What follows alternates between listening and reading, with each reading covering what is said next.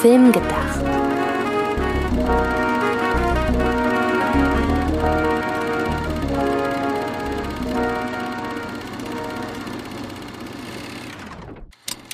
Hallo liebe Zuhörerinnen und Zuhörer, herzlich willkommen bei einer neuen Ausgabe von Film gedacht. Jetzt geht's los.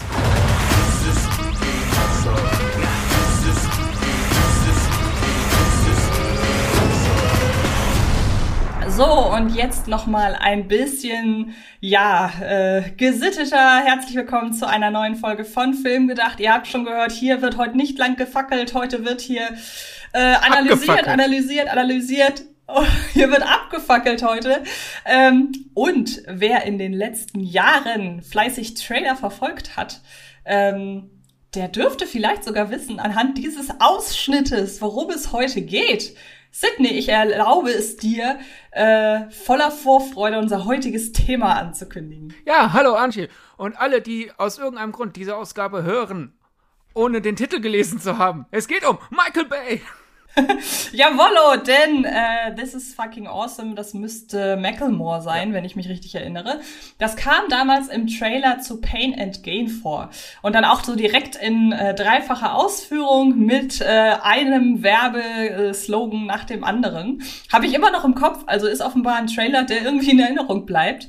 Und wir haben das Thema ausgewählt, weil wir in den letzten Jahren festgestellt haben, dass wir zu einer Gruppe von Menschen ge gehören, die Michael Bay irgendwie offenbar wesentlich wohler gesonnen sind als der Durchschnitt. So würde ich das behaupten. Zumindest der Durchschnitt. In unserer Branche. In unserer Branche, weil er ist ja wahnsinnig erfolgreich. Also von daher kann man jetzt nicht sagen, dass Leute, weil es ein Michael Bay-Film ist oder die breite Masse geht nicht, nicht ins Kino, weil es ein Michael Bay-Film ist, Stichwort Transformers ja. und so weiter.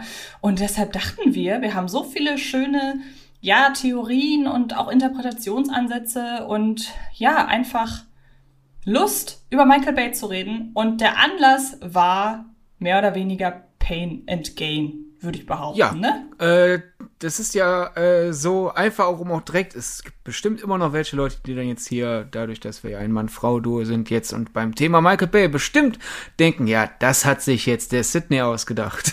dass die das machen. Da denkt ihr mal wieder in, in irgendwelchen alten Schubladen. Äh, ich meine, ich glaube, wir finden Michael Bay gleich gut, auch wenn die Filme, die wir mögen und die wir nicht mögen, sich mhm. ein bisschen unterscheiden. Dessen ungeachtet ist stimmt, diese ja. Sache aus deinem Mist gewachsen, denn du hast irgendwann nochmal Pennant Gang geguckt und mir danach geschrieben, wir müssen eine Ausgabe über Michael Bay machen. ja, stimmt. Meine Reaktion war dann irgendwie, ich glaube, zehn, zehn feiernde Emojis hinterher zu schicken. Aber ja, äh, ich habe dann sehr gerne zugestimmt. aber ja, mhm. äh, Pain, and Gain ist, Pain and Gain ist das alles schuld, weil wir schon öfter äh, scherzend, wobei noch nicht mal so scherzend, sondern wir eher Freude jubelnd uns gegenseitig drin bestätigt haben in dem Eindruck, dass der Abspann von, My, von Pain and Gain quasi Michael Bay die Essenz ist. Ja, eben, genau. Und das ist mir auch neulich äh, nochmal aufgefallen. Ähm, wie gesagt, ich habe Pain and Gain geguckt, ähm, weil mein Freund und ich irgendwie abends auf der Couch lagen und er meinte, ey, ich habe jetzt irgendwie Bock auf was Weirdes, auf was Leichtes und aber trotzdem irgendwie auf was Außergewöhnliches. Und da ist mir tatsächlich Pain and Gain eingefallen, weil ich finde, dass es ein Film ist, den man relativ schwer mit anderen Filmen vergleichen kann. Und als ich den Film dann gesehen habe, ist mir so bewusst geworden, ey, genauso wie Six Underground, auf den wir äh, später definitiv auch noch zu sprechen kommen, wir müssen auf diesen Film zu sprechen äh, kommen, ist Pain and Gain so ein bisschen die Vorstufe, finde ich, von Six Underground, weil hier schon, und Pain and Gain war jetzt noch nicht mega erfolgreich und auch wenn der Film teuer war für Michael Bay, war das ja so ein Zwischenstopp zwischen zwei Riesenproduktionen. Da hatte man schon das Gefühl, Michael Bay macht genau das, worauf er Bock hat, auch so ein bisschen vielleicht an eventuellen Studio-Vorstellungen vorbei. Und wir sind ja der Ansicht, wenn er das macht, ist er immer am besten. Ja, ja, auf, das auf jeden Fall. Michael Bay ist ein äh, Passionskünstler. Jetzt werden einige schon sich zwischen ihren Kopfhörern winden. Michael Bay und Künstler nennen, aber nein, Michael Bay ist ein Künstler. Er macht ja definitiv was mit euch. euch ist er ja anscheinend nicht mhm. egal. Und äh, Bay ist eindeutig am besten, wenn er alles aus seinem Innersten rausholt und auf die Leinwand schmeißt. Und da ist Pain Gain äh, ganz weit vorne dabei. Und allein, dass du ja sagst, der ist teuer. Ich meine, letzten Endes für Michael Bay selbst nicht für Michael Bay, also generell in, im aktuellen Hollywood, wo ja das mittlere Budget ausstirbt, finde ich den Film eigentlich ziemlich billig mit seinen mhm. 26 Millionen, wonach der nicht aussieht. Ja, A sieht ja nicht so aus und man muss ja wirklich sagen, andere Regisseure und Regisseurinnen würden sich da die Finger nachlecken nach so einem Budget. Also das ja. muss man ja schon sagen. Wenn Michael Bay sowas macht, der kommt halt von irgendwie 150 Millionen, Aufwärts keine Ahnung, und dann äh, aufwärts, genau. Und ich weiß ehrlich gesagt gerade nicht, ich glaube Transformers 3 müsste der davor gewesen ja, sein, genau, oder? Transformers 3 und dann war Paint Gain eine Zäsur vom vierten. Genau, und dann kam Transformers, ja, auf den reden wir, über den ja, reden wir gleich auch noch. Ähm, ja, genau. Ähm, das ist schon mal so ein bisschen der Einstieg. Ich würde sagen, kurze Erläuterung, wie du das gerade gemeint hast. Ähm, wie genau äh, bezog sich dein, dein Kommentar auf den Abspann? Also ich sag mal so, Pain and Gain weist inszenatorisch äh, zu 1000 Prozent die Handschrift Michael Bays auf, aber du hast ja jetzt gerade wirklich äh, explizit den Abspann erwähnt. Wie kommst du da Genau, so, für alle, die Pain and Gain nicht kennen, äh, solltet ihr den vielleicht nachholen. das lohnt sich, finden wir. Vor allem, ich finde, der wird ja auch mit jedem Gucken immer besser. Ja, auf jeden Fall. Also ich glaube, nach unserer Erstsichtung hätten wir nicht so euphorischen Podcast über ihn gemacht. Äh, auch wenn wir ihn damals schon mochten. Haben wir, kann das sein? Ich wollte gerade sagen, äh, ich überlege gerade, haben wir den, wir haben den, glaube ich, einmal zusammen im Kino Kann geguckt, gut sein, ne? ja. Oder? Kann. Wäre auf jeden Fall ein typischer Film, wo wir zusammen genau. reingegangen wären. ähm, aber Paint Gain erzählt ja die schreckliche, unglaubliche, aber wahre Geschichte von drei Bodybuildern, die ähm, Erpresser werden weil die meinen, ey, äh, es ist patriotisch, mehr zu wollen. Also es ist unsere Pflicht für mhm. uns als sich körperlich optimierende Amerikaner, andere Leute zu erpressen. Allein das ist schon absurd genug und ich lache, weil es absurd ist, aber es ist leider ja sehr tragisch, was denn daraus wird. Und äh, ja. deren sehr idiotischen und sehr impulsiven Pläne enden dann halt auch blutig und tödlich für einige Leute. Und dann kommt dieser Schluss und man kennt das ja, wenn wahre Geschichten verfilmt werden, dann ist ja irgendwann dieser Cut sozusagen und das Filmmaterial wird dann ersetzt oder gegenübergestellt durch die Fotos von den realen Personen. Dann kommt immer der Text, der eingeblendet wird. Und normalerweise hat er dann so, so, eine, so eine typische Zeitungsschriftart ne, mit Versalien und so alles. Bei Michael Bay hingegen sind das sehr dicke Letter, aber dennoch wird eingeblendet, was halt aus den Leuten geworden ist. Und dann der letzte Satz im Film ist ein verzerrtes, um nochmal schön zu unterstreichen, dass das alles äh, vom, vom Film verurteilt wird, ein verzerrtes, das ist der amerikanische Traum, harter Schnitt, Gangsters Paradise läuft ein und es wird groß in Lettern eingeblendet bei Michael Bay. und dann kommt halt ein Abspann äh, in grellen Farben mit Waffen, Muskelmännern. Äh, Frauen bestehen im Abspann eigentlich nur noch aus ihren Brüsten. Und das ist halt wirklich quasi alles, was Leute von Michael Bay halten, komprimiert in wenige Minuten. Und durch den ganzen Kontext realisiert man, er weiß, was wir von ihm denken. Und er sucht sich gerade drin. Er hat sein Passionsprojekt wirklich gerade zu Ende gemacht. Hat äh, mit dem amerikanischen Traum wunderbar abgerechnet, mit seinem eigenen Stil. Ähm, Michael Bay Hater würden wahrscheinlich das Kernpublikum von Michael Bay Filmen als die Figuren in diesem Film beschreiben. Davon hat Michael Bay sich dann schön distanziert durch diesen Film. Und ja, der feiert sich gerade, dass er dann einfach im Abspann diesen, äh, diesen Traumfilm, den er jahrelang versucht hat, irgendwann im Studio aufzuschwatzen, endlich durchgezogen hat. Und trägt, um auch noch was anderes äh, äh, anzuteasern, was wir hier machen. Wir versuchen ja auch im Film gedacht, mit ein paar Irrtümern aufzuräumen. Äh, Abspann wird ja immer im Auftrag des Regisseurs und äh, durch das Absegnen des Regisseurs von anderen Personen entwickelt. Und die äh, kreativ Leitende vom Pain and Gain Abspann war eine Frau. Weil ja Leute gerne sagen, Michael Bay ist hier der pubertäre Teenager im Körper eines über 50-Jährigen und der, hat, der, der, der lässt Frauen quasi gar nicht in, in seine Liga ran, weil er die auf die herabblickt. Und stattdessen ist dieses, diese wunderbare Zusammenfassung von Michael Bay halt in Zusammenarbeit mit einer äh, Kreativschaffenden von Abspenden entwor entworfen worden. Statt halt von einem anderen Dude. Das, also dieses Bild, wer denkt, Michael Bay geht dahin, hey, Kumpel, pack mal alles rein, was ihr da vielleicht habt. Ist nicht die Wahrheit. Genau. Und eine Sache möchte ich noch kurz ergänzen, bevor wir dann so richtig reinstarten in die Materie.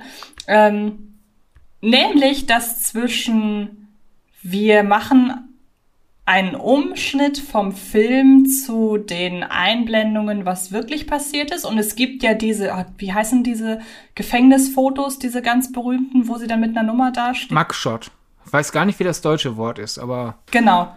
Gefängnisfotos, ihr wisst, was, was ihr Genau, und die gibt es ja eben auch in äh, Pain and Gain und sie kommen tatsächlich ohne irgendeinen Übergang. Wir haben einen Film, der die ganze Zeit aus der Perspektive von der Figur von äh, Mark Wahlberg erzählt wird und äh, generell ein, ein Inszenierungs... Äh, Motiv bzw. Gimmick, das ich sehr, sehr mag. Das habe ich jetzt auch mal wieder in Reminiscence äh, festgestellt. Ich mag das total, wenn Figuren die Geschichte erzählen. Ähm, und er erzählt das ja aus der sehr verzerrten American, wir erfüllen uns gerade den amerikanischen Traum, Perspektive eines Gewalttäters.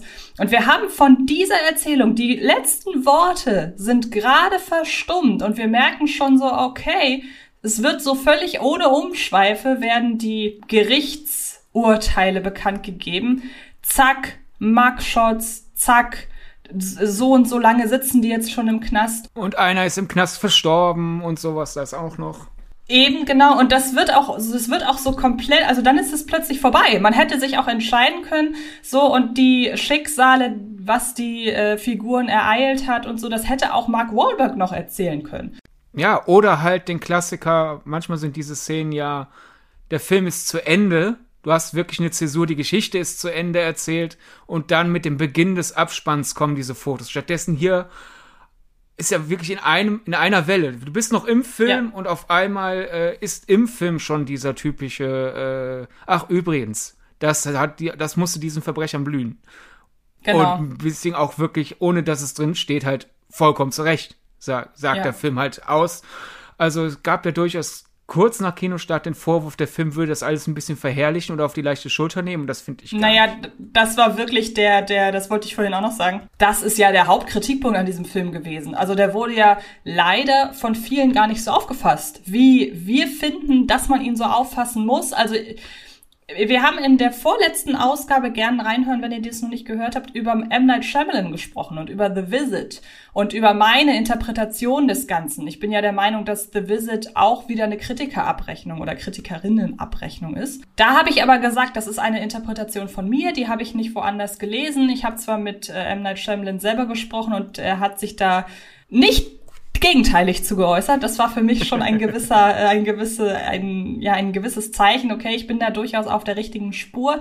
Aber mir war halt im Vorfeld der Interpretation bewusst, das muss nicht stimmen. Ich habe Spaß an dieser Interpretation und solange sie nicht zu, ne zu Lasten des Films geht, bin ich für Interpretation, egal wie spinnerisch sie sind, immer offen. Aber ich finde, dass hier in diesem Fall hat das nichts mit Interpretation zu tun, sondern ich finde, es ist sehr, sehr genau äh, zu sehen, was Michael Bay da für eine Intention hatte, inszenatorisch.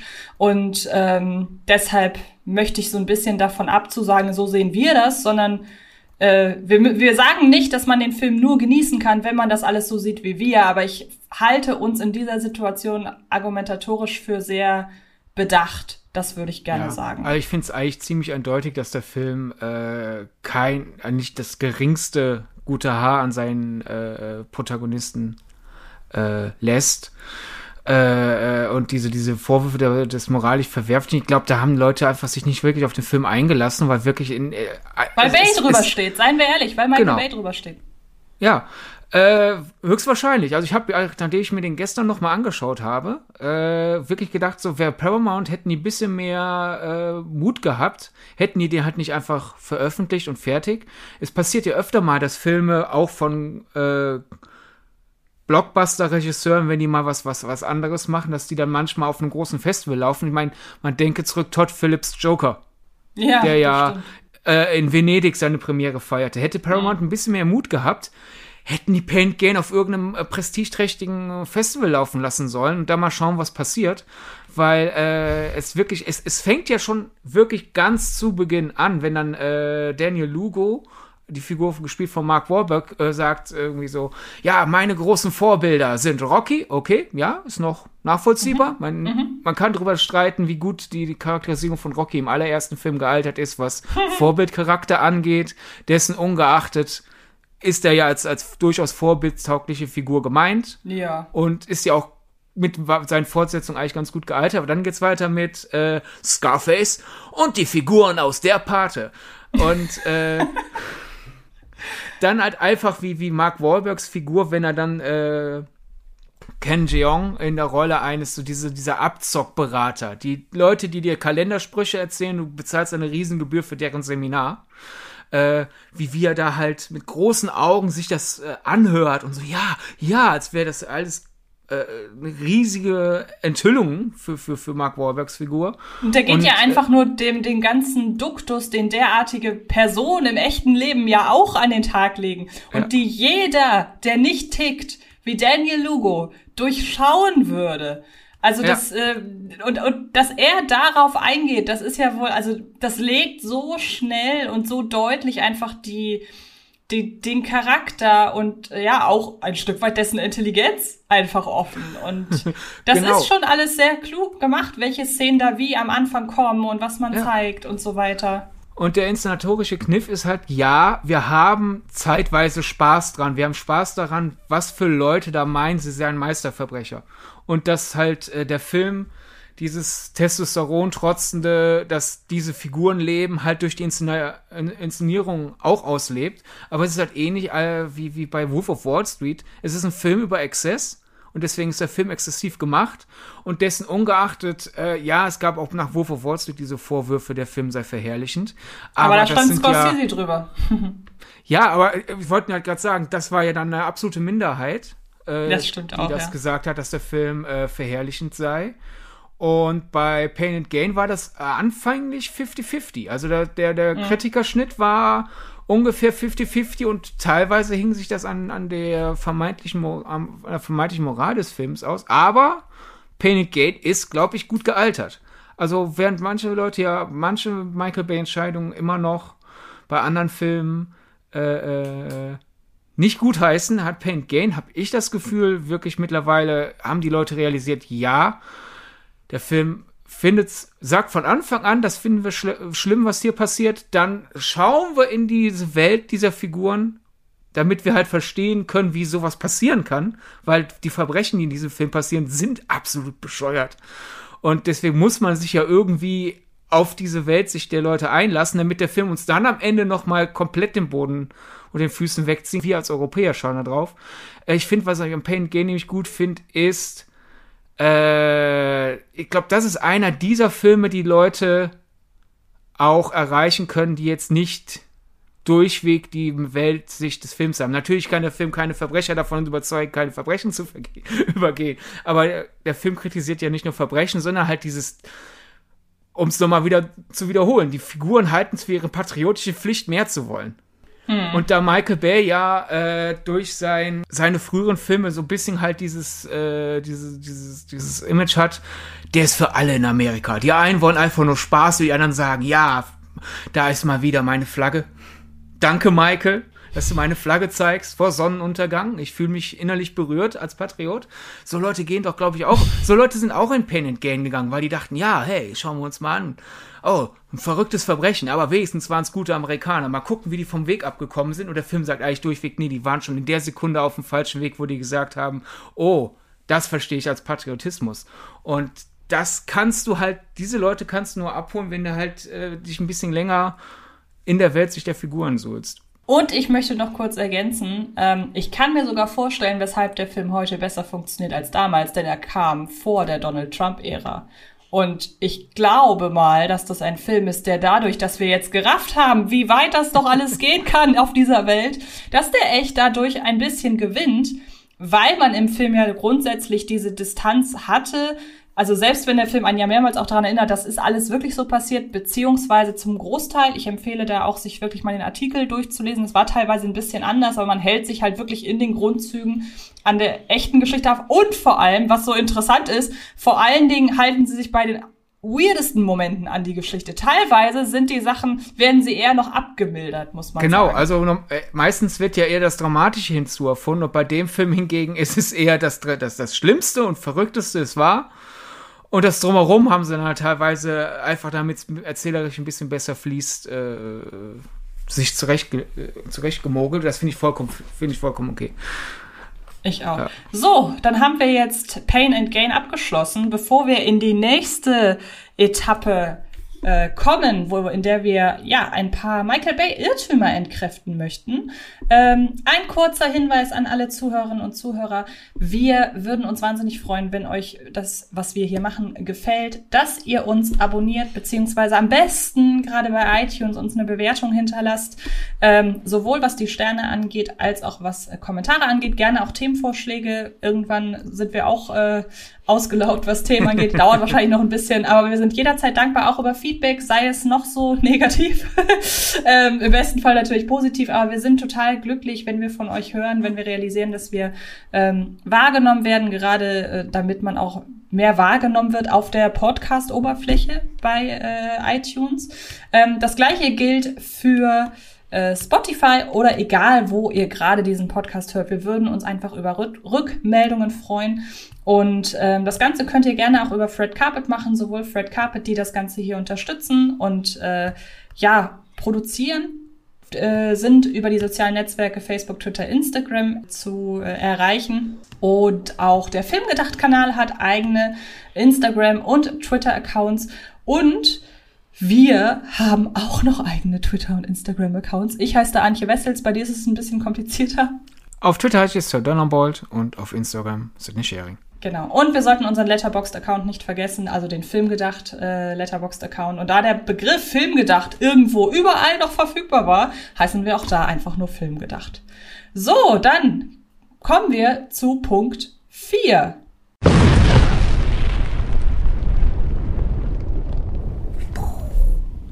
Und ich habe gerade Part 4 gesagt, ohne dass ihr was damit anfangen könnt, äh, weil ich ein Dokument vor mir habe und da haben wir halt alles mit Zahlen gemacht. Also es macht gar keinen Sinn, dass ich gerade Part 4 gesagt habe. Wir sind jetzt einfach beim nächsten Punkt. Seht das einfach als Pain und Gain-eske Einblendung. Das mag ich ja auch sehr in den Filmen, wenn da so zwischenzeitlich eingeblendet wird, was die Nebenwirkungen von Koks sind. Oder wenn etwas wirklich. Ja, genau. Also, also selbst die, die, die eigentlich die mobilesten Verbrecher würden auf die Idee nicht kommen, das zu tun. Und dann passiert es immer doch und dann die Ablehnung. Das ist übrigens immer noch eine wahre Geschichte. Und so ist es halt jetzt quasi. Das ist immer noch ein Podcast. Das ist kein lockeres Gespräch. Hier ist eine Struktur, deswegen Part 4. Und jetzt könnt ihr selber raten, genau. was Part 1 bis 3 war in unserer Struktur. ja, genau.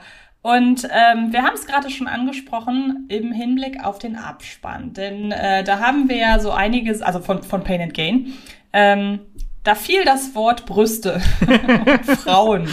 In einem Michael Bay Podcast fällt das Wort Brüste? Wie ist das nur passiert? Wir sind echt verrückt, Antje. Genau, denn es gibt im Grunde zwei, ähm, ich nenne es mal Kontroversen, die Michael Bay und insbesondere seinen Umgang mit Frauen ja, ähm, umgeben sozusagen. Das ist einmal Michael Bays Frauenbild generell und ich würde sagen, zu dem kommen wir gleich. Ich würde sagen, wir äh, schaffen erstmal den wirklich harten Tobak insofern aus der Welt, als dass wir zu der, ja, zu dem durchaus als äh, sexistisch bezeichneten Umgang mit seinen weiblichen Schauspielerinnen, dass wir uns da mal zu äußern und zwar nicht, weil es uns in irgendeiner Form zusteht. Das möchte ich ganz, ganz äh, doll betonen. Das möchten wir ganz doll betonen. Es steht uns nicht zu, hier in einem Podcast in Deutschland, der überhaupt keine direkten Verbindungen zu Hollywood ähm, Maschinerie hat. Wir haben da mit niemandem gesprochen. Wir haben da natürlich nicht den Einblick. Wir können nur die, wir können nur die Presse auswerten. Und das ist tatsächlich alles, was wir machen wollen. Wir wollen kein Urteil fällen, wir wollen einfach nur das auswerten, was an die Presse gelangt ist. Und dann kann sich letzten Endes jeder ein eigenes Bild von Michael Bay machen. Ich glaube, es ist, es ist jetzt hier nicht in unserer Pflicht zu sagen, wir äh, wir wollen ihn irgendwie vor Sexismus in Schutz nehmen. Wir wissen nicht, was da passiert ist, aber wie Sydney gerade gesagt hat, wir wollen die Presse auswerten. Und du darfst gerne anfangen mit einer Story, ähm, die einen Film betrifft, den ich gerade das erste Mal gesehen habe, nämlich Die Insel. Irgendwie hat er tatsächlich noch nicht äh, so richtig auf meiner äh, auf in meinem Wahrnehmungsbereich bisher existiert. Dann habe ich den gesehen und muss sagen, also das ist auch alles gar nicht mal so schlecht gewesen. Ich mochte ihn auch. Äh, äh, äh ja, ähm, das Faszinierende an der Presse ist ja immer dann, äh, es gibt ja manchmal den Hang zum Negativismus und dann werden manchmal die, die negativen Stories länger an der Oberfläche gehalten als die positiven. Deswegen da, wir, wir kennen jetzt nicht die Auswertungen von, was weiß ich, Set-Benimm-Berichten. Daher, wer weiß, was Michael Bay getan hat, was nicht an die Öffentlichkeit kam. Aber wir können ja alles, was an die Öffentlichkeit kam, gegenüberhalten und dann so, ah, da ist die negative Story länger äh, vielleicht äh, draußen geblieben als die positive. Und äh, eigentlich, äh, die, die Inselstory geht äh, ziemlich kurz, äh, äh, nämlich äh, Empire hat mal darüber berichtet, dass es, es gibt halt in die Insel eine Sexszene. Und Scarlett Johansson hat sich geweigert, die Szene in dem Bra, in, dem, in, in dem BH zu spielen, der ihr die Garderobe halt für die Szene gegeben hat. Sie kam wütend halt raus und meinte, Leute, ich trage diesen BH nicht, da drehe ich lieber nackt. Und also allein, ich meine, ich, ich kann das als Mann nicht beurteilen, aber wenn ich die Wahl habe zwischen, äh, ich stehe halt an einem Set und trage ein BH oder äh, so wie es auch vorgesehen ist, oder ich gehe oben ohne. Also da würde ich doch eigentlich, selbst egal wie hässlich ich den Bra finde. Also, das ist vielleicht ein, also das ist ein Plot-Twist, den du gerade aus dem Hut gezaubert hast. Das ist, äh, krass. Man würde ja jetzt genau das in die andere Richtung denken. Ne, dass Michael Bates zu Scarlett Johansson hingeht. Ach, übrigens, weißt du was? Der BH ist hässlich. Dreh mal oben ohne. Ja, oder dass sie halt, oder dass, ja, oder dass in, im Drehbuch steht, sie soll oben ohne drehen und dann ja. bittet sie sich doch ein BH. Ja, und, also. und laut Ewan McGregor und Michael Bay hat Scarlett Johansson halt wirklich da vergleichsweise eine lange Szene gemacht und Michael Bay hat halt letzten Endes gesagt, nein, Scarlett, du drehst nicht oben ohne, das geht nicht, Du drehst in diesem BH und Michael Bay muss das wohl äh, äh, eine sehr tolle Geschichte finden, weil äh, er die immer nacherzählt mit, ah, Scarlett war wütend auf mich. Ich habe ihr gesagt, nein, du trägst den BH. Und ja, dann hat sie ihn halt getragen. Klassiker.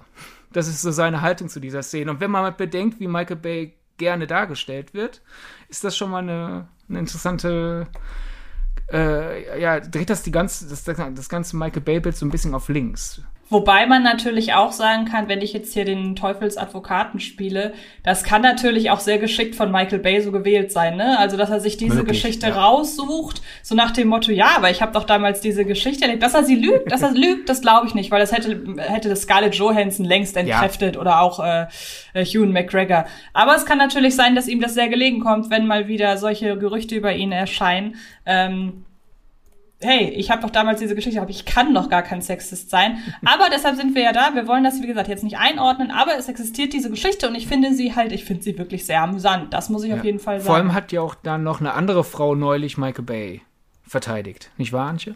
Richtig, das war Megan Fox. Ausgerechnet die, die am häufigsten eigentlich zum Opfer von ja, Sexismus und gar nicht mal nur das. Ich meine, dass äh, Megan Fox auch korrigiere mich, wenn ich da falsch liege, aber ich glaube, Megan Fox war auch Bestandteil dieser Michael Bay ist ein ätzender Choleriker-Geschichten, glaube ich. Ja, ja, ne? also, also Megan Fox hat äh, äh, damals in einem Interview gesagt, Michael Bay hält sich am Set quasi für einen neuen Hitler. Oh Gott. Ja, warum, äh, warum kommen denn immer gleich die Hitler-Vergleiche aufs Parkett? Ja, Was? ich, ich glaube, die Sache ist halt einfach die, äh, äh, es ging halt um den herrischen Kasernenhofton ja, ja. an seinem Set. Und ich glaube, außer äh, General Custer, Patton und Hitler kennen die Amerikaner halt nicht sonderlich viele Militärfiguren. Ich musste das nur deshalb gerade erwähnen, auch so ein bisschen, äh, nicht dass, äh, dass die Leute das den falschen Hals kriegen. Ich musste das jetzt halt gerade so ein bisschen als Referenz auf Community nennen, weil da auch immer sehr, sehr, sehr schnell die Hitler-Vergleiche einfach kommen. Ja. Wer mich kennt und meine Leidenschaft zu Community, manche Sachen, die ich hier sage und die ihr nicht versteht, guckt Community, wahrscheinlich macht es dann Sinn. Das so als kurzer ja, Einschub. Aber deswegen, also Megan Fox hat halt Michael Bays Kommunikationsstil am Set kritisiert. Mhm. mittlerweile ist ja auch bekannt, dann gab es erstmal das Gerücht, Michael, äh, Michael Bay hätte sie gefeuert, dann wurde ja das korrigiert, nee, es, Michael Bay war das egal. So nach dem Motto, ja, die Megan findet halt, ich bin laut. Ja, bin ich halt. Äh, aber Steven Spielberg, Produzent der Transformers-Filme, fand das halt nicht so cool. Und hat halt äh, dann auch wieder Irrtümer. Dann hieß es lange, Steven Spielberg hätte sie gefeuert. Aber Megan Fox hat halt dann kürzlich korrigiert, nein. Steven Spielberg hat halt nur sehr, sehr, sehr mit Nachdruck eine Entschuldigung von mir verlangt und das sah ich nicht ein, mich dafür zu entschuldigen. Deswegen ist sie dann gegangen. Wie stehst du allgemein zu, ich sag mal, derart herrischem Auftreten? Egal, ob jetzt an einem Filmset, das habe ich noch nie mitbekommen, aber man kennt das ja auch sonst im Beruf. Und ähm, es ist ja auch so, ich erinnere mich, ist noch gar nicht lange her, da ist äh, Tom Cruise wiederum sehr gefeiert worden für seinen sehr herrischen Ton am Set. Das hatte mit den Corona-Auflagen beim Dreh von, ich glaube, Mission Impossible 7 zu tun. Ähm, aber auch da gab es halt Leute, die gesagt haben, ja, ist ja cool, wenn er sich hier so aufspielt, aber letzten Endes äh, wer hat denn das Recht dazu? Und ich, bevor du da, gerade deine Meinung äh, sagst, ich bin da ja durchaus verständnisvoll, weil ich finde, man möchte, gerade wenn man halt mit äh, perfektionistischen Menschen zusammenarbeitet, und ich bin sehr, sehr perfektionistisch und ich weiß, dass auch ich grantig werden kann, wenn man mit mir zusammenarbeitet, deshalb arbeite ich alleine. Ähm, und ähm, ich kann das verstehen. Das ist in der Regel ein Business, wo ja, jeder Tag, äh, den man zu viel arbeitet, mehr Geld kostet, wo wirklich jeder Ablauf am Set genau durchgeplant ist, wo es keine Verzögerung geben darf. Wir haben das schon oft genug gehabt, dass Filmprojekte, weil sie zu lange dauern, ähm, zu viel kosten, der Dreh dann eingestellt wird. Also ich kann total verstehen, wenn gerade an so einem, an so einem Ort wie einem Filmset, wenn dann da auch noch verschiedene Persönlichkeiten aufeinander prallen und Michael Bay ja offenbar so ein bisschen in Richtung Choleriker geht, das ist auch streitbar, aber ich kann verstehen, dass dann sowas passiert und ich finde es verständlich, natürlich weiß man nicht, was da aufgetreten ist. Und es gibt dann immer auch Extreme und irgendwann muss man auch sagen, so und jetzt reicht's langsam mal. Aber einfach nur, wenn ein Regisseur einen herrischen Tonfall an einem Filmset hat, finde ich das nicht so schlimm. Und ich ähm, weiß nicht, ob ich da alleine bin mit der Meinung. Also in, in meinen Augen, ich meine, Idealvorstellung ist. Alle haben sich lieb. Ein. Das ist ja klar. Alle haben sich lieb und es ist ein ruhiges Set und man erklärt in Ruhe, was man will und dass die Zeit tickt und sonst was. Ähm, aber ich kann verstehen, wenn es mal laut wird. Halt dieses Tom Cruise Beispiel halt, wenn man, das, das war ja gerade eine Phase, wo in England kurzzeitig ja alle äh, Entertainment-Produktionen runtergefahren wurden und Mission Impossible 7 gehörte zu den ersten, die wieder drehen durften. Und dann brechen halt irgendwie mehrere Leute das Corona-Protokoll und wenn dann Produzent und Star Tom Cruise sagt, seid ihr bescheuert? Wir dürfen hier endlich wieder drehen. Hollywood schaut auf uns, um zu gucken, ob man wieder drehen kann äh, in diesem aktuellen Zeitpunkt. Kann ich eher nachvollziehen, als wenn, was weiß ich, halt bei einem Spiel, wo auch äh, zum Beispiel äh, in einem Kammerspiel außerhalb Corona-Zeiten und so weiter, wo, wo ja jetzt nicht so sehr auch mal mit dem Wetter rechnen muss, weil man einfach drehen kann, wenn man drehen kann, äh, kann ich eher verstehen. Deswegen bei Michael Bay-Filmen, ich sag mal so, sobald es halt wenn, Leu wenn Regisseure oder Regisseurinnen laut werden, weil sie es geil finden, der Chef zu sein oder die Chefin, dann habe ich damit recht. ein Problem. Absolut. Stimmt, Aber ja. wir haben uns ja jetzt zur Vorbereitung auf diesen Michael Bay Podcast da halt wirklich nochmal intensiver reingetan, weil manchmal steht halt so auf Twitter oder Facebook oder in irgendwelchen Leser äh, Kommentarspalten, na, Michael Bay soll ja ein Arschloch am Set sein. Und das ist dann manchmal der, der stille Posteffekt. Wir sind da jetzt mal wirklich ein bisschen tiefer reingegangen. Was sagen Leute, die mit ihm gedreht haben über Michael Bay? Und wenn Leute sagen, Michael Bay ist am Set laut, fast einheitlich heißt es, bei ihm ist es halt, es geht ihm sehr um Pünktlichkeit, weil er halt seine Filme, und das, das ist ja äh, äh, wirklich eine, eine, Sache, die, die Hollywood an Michael Bay schätzt, der liefert seine Filme pünktlich und im Budget, wenn nicht sogar drunter, weil er halt keine Verspätung duldet. Und da, dann, wenn man das bedenkt, und dann noch, äh, dass er halt sehr viel draußen dreht und er seine Sonnenuntergänge liebt und sonstige Lichtverhältnisse. Äh, viele sagen, Michael Bay wird halt dann laut, wenn man rumtrödelt. Und dann muss ich sagen, gerade bei den Filmen, die er dreht, wo ja auch sehr viel äh, Pyrotechnik im, äh, im, Einsatz ist, also wenn Michael quasi der Tonfall ist, wenn Michael Bay sagt, rennt und ihr rennt nicht, dann wird er wütend mit der Begründung, hey, könnte jemand sterben. Und da muss ich sagen, okay, wenn Michael an Michael Bays Sets ein Kasernenhofton herrscht, kann ich das verstehen, weil das sind kleine Militäroperationen. Da wird halt schweres Gerät mit viel Pyrotechnik in die Luft geschossen.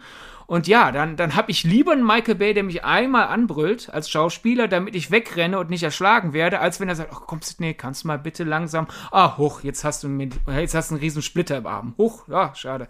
Also, ich glaube, an einem Michael Bay Set würde ich nicht groß glücklich werden, aber ich bin auch nicht die Art Schauspieler, die in einem Michael Bay Film gut besetzt wäre.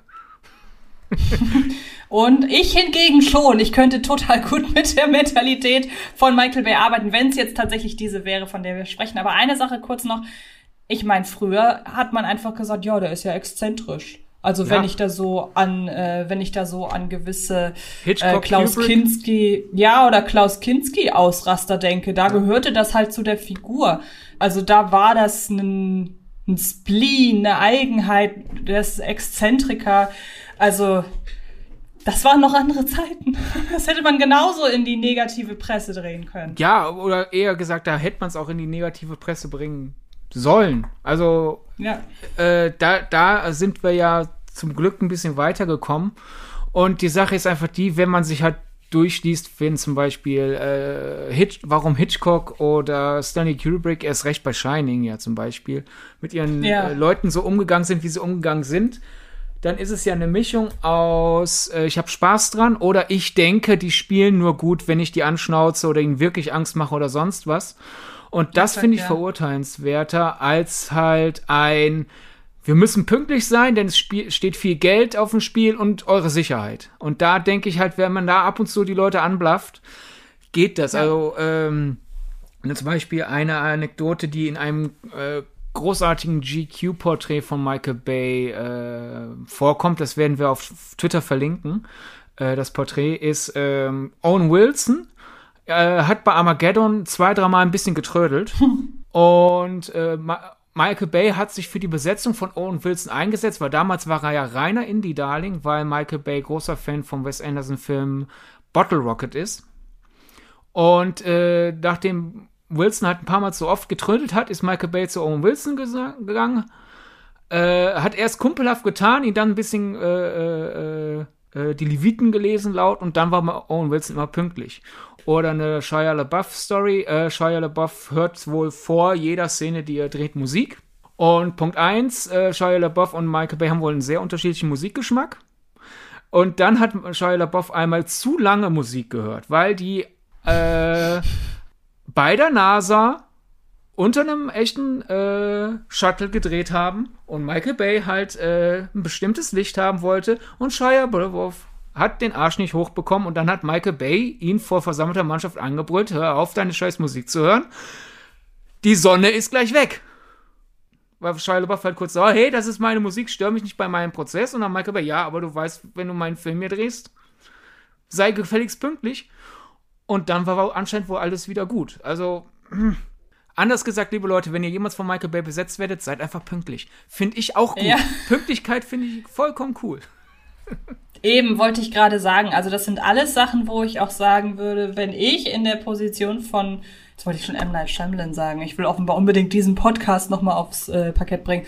Ähm, Shia LaBeouf, Herrgott. Wenn ich in Shia LaBeoufs äh, Position gewesen wäre, dann würde ich auch ehrlich gesagt erwarten, dass man mir insofern, also dass man mir dann in den Arsch tritt, wenn ich gerade irgendeinen Verkehr aufhalte. Aber ich glaube, ähm, da ist es auch ist generell, glaube ich, einfach super spannend, äh, Michael Bay auf Shia LaBeouf treffen zu sehen. Jedenfalls, wir sind abgeschweift.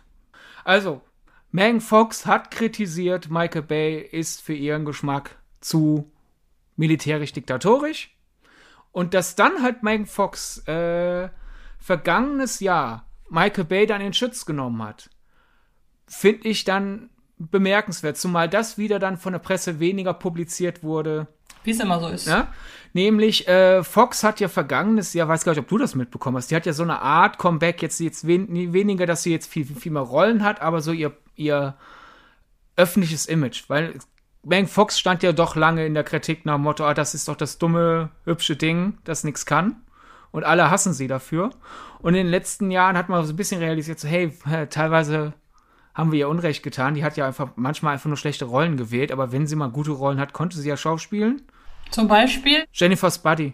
Ja, stimmt. Oh ja. Und in, recht, in, genau. in, in äh, hier This is 40. Ja, stimmt. Oh, wo sie sich auch, und den kann ich wirklich nur jedem empfehlen, ähm, sich This is 40 anzuschauen, um mal so ein paar Darsteller raus aus ihrer Komfortzone zu sehen. Da ist äh, Judd Apatow ja generell sehr gut da drin. Ja. Und äh, This is 40 ist ein perfektes Beispiel auch, wie was für ein Humorverständnis äh, Megan Fox hat. Ja, oder ich hätte jetzt, also ich glaube, du warst damals ja mehr von ihr überrascht als ich, weil ich finde, in This is 40 ist ja. sie schon in ihrer Komfortzone aber sie ist halt einfach besser in ihrer Komfortzone als oft. Okay. Und Jennifer's Buddy ist für mich eher so auch wieder so ein Film, das ist auch wieder ein Film, der mit der Zeit äh, mehr Respekt bekommen hat. Damals wurde er ja noch ziemlich verrissen und mittlerweile realisieren mhm. doch mehr Leute, das ist ja eigentlich schon eine ziemlich coole Abrechnung mit, mit äh, übergriffigen Männern, die, die wirklich mit, mit, mit beißendem Humor umgesetzt ist. Warum haben wir, haben wir den damals alle schlecht gefunden, war so quasi der Konsens vor, vor, vor ein paar Jahren endlich. Jedenfalls, Megan Fox, in den äh, vergangenes Jahr, sie hat sich halt sehr sehr offen ausgesprochen darüber, wie scheiße sie halt äh, Hollywood findet. und vor allem den Umgangston in Hollywood. Erst recht gegenüber Frauen. Und nachdem sie da halt so ein paar Andeutungen gemacht hat, war halt sofort Social Media voll mit, sie meint bestimmt Michael Bay. Sie meint bestimmt Michael Bay. Und dann hat irgendjemand ein altes Late-Night-Show Interview mit Megan Fox rausgekramt, wo sie über Michael Bay spricht. Und dann ist halt Twitter, stille Post, dann haben Leute, die davon gehört haben, was andere gelesen haben, was andere geschrieben haben, darüber, was in dem Interview vielleicht gesagt wird. Auf einmal war kurzzeitig dieses äh, Interview Trending Topic in den USA und alle waren sich sicher, Megan Fox meint Michael Bay. Und dann ist Megan Fox, hat sie einen ellenlangen Post auf Instagram geschrieben, wo sie Michael Bay verteidigt, wo sie sagt, dass äh, eben Michael Bay nicht die, äh, äh, nicht dieses Beispiel an, an äh, rück, rücksichtslosen Frauenhass sei, äh, worauf sie angespielt hat.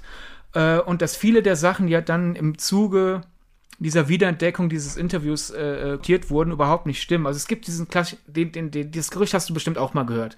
Diesen Klassiker, Megan Fox hätte als Vorsprechen für Transformers 1 Michael Bays Auto waschen müssen. Ja. Dass dann manchmal noch äh, einer draufgelegt wird in Unterwäsche. Ne? Mhm. Sowas. Äh, äh, dass das vollkommen erlogen sei. Ähm, sie hatte zwar äh, eine Testaufnahme, aber mit der Filmcrew, wo sie ein Auto wäscht, aber äh, in normalen Klamotten und mit Filmcrew, man kann natürlich drüber streiten, ja, das passt zu Michael Bays Frauenbild, dass seine Testaufnahme, er hätte ja als Testaufnahme auch irgendeine andere Szene nehmen können dessen ungeachtet mit einer professionellen Crew im Einvernehmen von Megan Fox in normalen Klamotten. Äh, ich sag mal so, ich würde nie, ich würde keiner Frau empfehlen, jetzt Michael Bay zu daten, wenn das so sein Frauenbild ist, aber da ist noch eine gewisse professionelle Distanz. Mal, also, Megan Fox sagt jedenfalls per Instagram, sie fände das vollkommen in Ordnung, das sei nicht, das sei kein Problem gewesen. Und wenn ich mich recht erinnere, hatte das ja auch durchaus mit dem Inhalt des Films Eben, zu tun. Ne? Ja. Also es war ja jetzt nicht einfach so, keine Ahnung, Michael Bay hat äh, der Gott des Gemetzels gedreht und das und dann und trotzdem musste hier eine Bikini-Strandszene, ne? Äh, äh übrigens, genau, ich, ja. auch ich habe mich jetzt hier gerade wieder davon, wie oft dieses Waschen äh, wiederholt wurde. Hab ich jetzt selbst auch in meiner äh, Nacherzählung Fehler gemacht. Äh, äh, die Testaufnahme war, sie arbeitet an einem Ferrari von Michael ah, Bay. Selbst okay. das Waschen war erlogen. So, ist ja noch. Und das passt dann ja sogar wirklich zum Film, weil äh, Megan Fox Figur, das bisschen Charakterisierung, das sie hat, ist, dass sie ja durchaus technisch versiert ist. Ähm, mhm. Ja, und es ist eine sehr lange Post, wo sie wirklich ziemlich passioniert Michael Bay verteidigt. Und das finde ich dann schon faszinierend. Erst recht, nachdem ja deren Streit durch diese Hitler-Aussage ja so groß in, in den Medien war. Daher, mh. Hm. ich will jetzt wirklich nicht sagen, Michael Bay Vorbildfeminist. Auf gar keinen Fall. Mhm. Dafür, dafür ist so die Art Filme, die er dreht, also man könnte auch andere Filme drehen, wäre er jetzt äh, passionierter Feminist, aber halt zwischen jemand ist jetzt nicht ganz vorne dabei bei der feministischen Bewegung und jemand ist übergriffig, lügen wir uns jetzt zurecht, ist dann doch noch mal eine wichtige, ja. wichtiger Unterschied, finde ich. Und ich bin gerade schon arg vorgeprescht, wenn man sich erinnert, so vor eineinhalb Stunden habe ich mal den Namen einer anderen Schauspielerin ja. ins Rennen geworfen, nämlich Kate Beckinsale. Genau. Das erzähle ich ein bisschen kürzer, weil das auch wieder so ein Fall ist, selbst nachdem dieser Streit beiseite gelegt wurde, mittlerweile werden dann halt, wird die erste Hälfte der ganzen Kontroverse manchmal republiziert, zum Jubiläum von Pearl Harbor zum Beispiel oder zum, wenn einer von, von den beiden beteiligten Personen Geburtstag hat, äh, aber nie die Lösung. Äh, Kate Beckinsale hat mal äh, bei Graham Norton diese sehr launige UK-Talkshow, wo es immer die mhm. lustigsten Ausschnitte gibt. Du kennst die bestimmt auch. Mhm. Äh, ja. äh, da hat die wohl mal so, so quasi erzählt, ja, äh, Michael Bay wusste mit mir überhaupt nichts anzufangen. Er war wohl total überrascht, dass meine Brüste nicht größer sind als mein Kopf und dass ich nicht blond bin. Und das hat sie halt so lustig dahergesagt. Und dann hat halt die, die Presse wieder draus gemacht, boah, sonst was, sonst was. Dann wurde mal in einem Interview nachgebohrt und da hat sie halt erzählt, ähm, dass das Michael Bay äh, sie nicht attraktiv fand und ihr vorgeschlagen hat, vor dem Dreh von Pearl Harbor ein bisschen mehr zu trainieren. Nächster äh, äh, äh, Shitstorm. Dann hat sich Michael Bay per Twitter oder Instagram, weiß ich nicht mehr, verteidigt. Wurde das ein bisschen publiziert, haben Leute bei Kate Beckinsale nochmal nachgefragt. Und das ist dann der Teil, der dann einmal raus, als das neu war, publiziert wurde und seither gehen die Leute nicht mehr darauf zurück. Äh, Kate Beckinsale hat nämlich erzählt, sie war vollkommen überrascht, dass ihre Kommentare so eine riesen Resonanz an den Tag gelegt hat. Äh, denn in, aus Kate Beckinsales Sicht äh, war das dann halt so, ähm, sie hat halt kurz vorm Dreh von Pearl Harbor ein Kind bekommen. Und Pearl Harbor, auch wenn sie jetzt nicht in vielen Action-Szenen ist, dessen ungeachtet hat sie halt ein paar Action-Szenen. Und Michael Bay soll ihr wohl etwas zu forsch nahegelegt haben, dafür dann zu trainieren. Wie der Rest des Casts auch. Und äh, dann war sie halt in ihrer Erzählung kurz eingeschnappt, weil sie hat gerade ihr Kind bekommen und bekommt jetzt gesagt, hier, hopp, hopp, hopp, los mit Training. Äh, dass die das aber. Nur kurz, um ja. das einzuordnen, äh, ist da mit Fitness, weil ich kenne die Geschichte auch nur so, so durch die Überlieferung. You need a personal trainer. Das wäre jetzt nämlich die Frage, handelt es sich hierbei um Fitnesstraining oder handelt es sich wirklich um Kampf- und Action-Stunt-Training? Ja, halt Fitness, damit man dann, also nicht die, die Stunts damit man dann kann. die Stunts okay. machen kann. Also nicht lernt die Choreografie, weil da, damit würden wir ja Kate Beckinsale Unrecht tun, wäre sie eingeschnappt. Wollte ich gerade sagen. Ja, ja, eben. Nein, nein, nein, nein. Also sie war halt schon eingeschnappt, dass ihr quasi sei, sei ein bisschen, sei, werd wieder fit für den Film. Für, für den mhm. wir die mhm. schon gecastet haben. Und äh, in Kate Beckinsales Nacherzählung haben die das sehr schnell beiseite gelegt und die seien wohl Freunde und würden sich regelmäßig zu Geburtstagen und sonst was besuchen. Und äh, ihr Problem sei halt quasi wohl nur, Michael Bay hätte das freundlicher sagen sollen, weil das, was er verlangt hat, sei in Ordnung, aber wie er es gesagt hat, war scheiße. Und das hat Michael Bay auch eingeräumt. Der hat eingesehen, der hat auch in einem, einem seiner Statements dann gesagt, hey, ich hätte äh, äh, mehr Sympathie dafür haben müssen, dass Kate äh, zu dem Zeitpunkt junge Mutter war und äh, äh, statt dann halt äh, sie anzuschnauzen, dass es Zeit wird für den Trainer, hätte ich halt sagen müssen, hey, sobald du dich fit fühlst, denk dran, dann und dann fangen wir zu drehen. Und du musst wie alle anderen äh, äh, bei diesem Film dann halt fit sein für deine Szenen.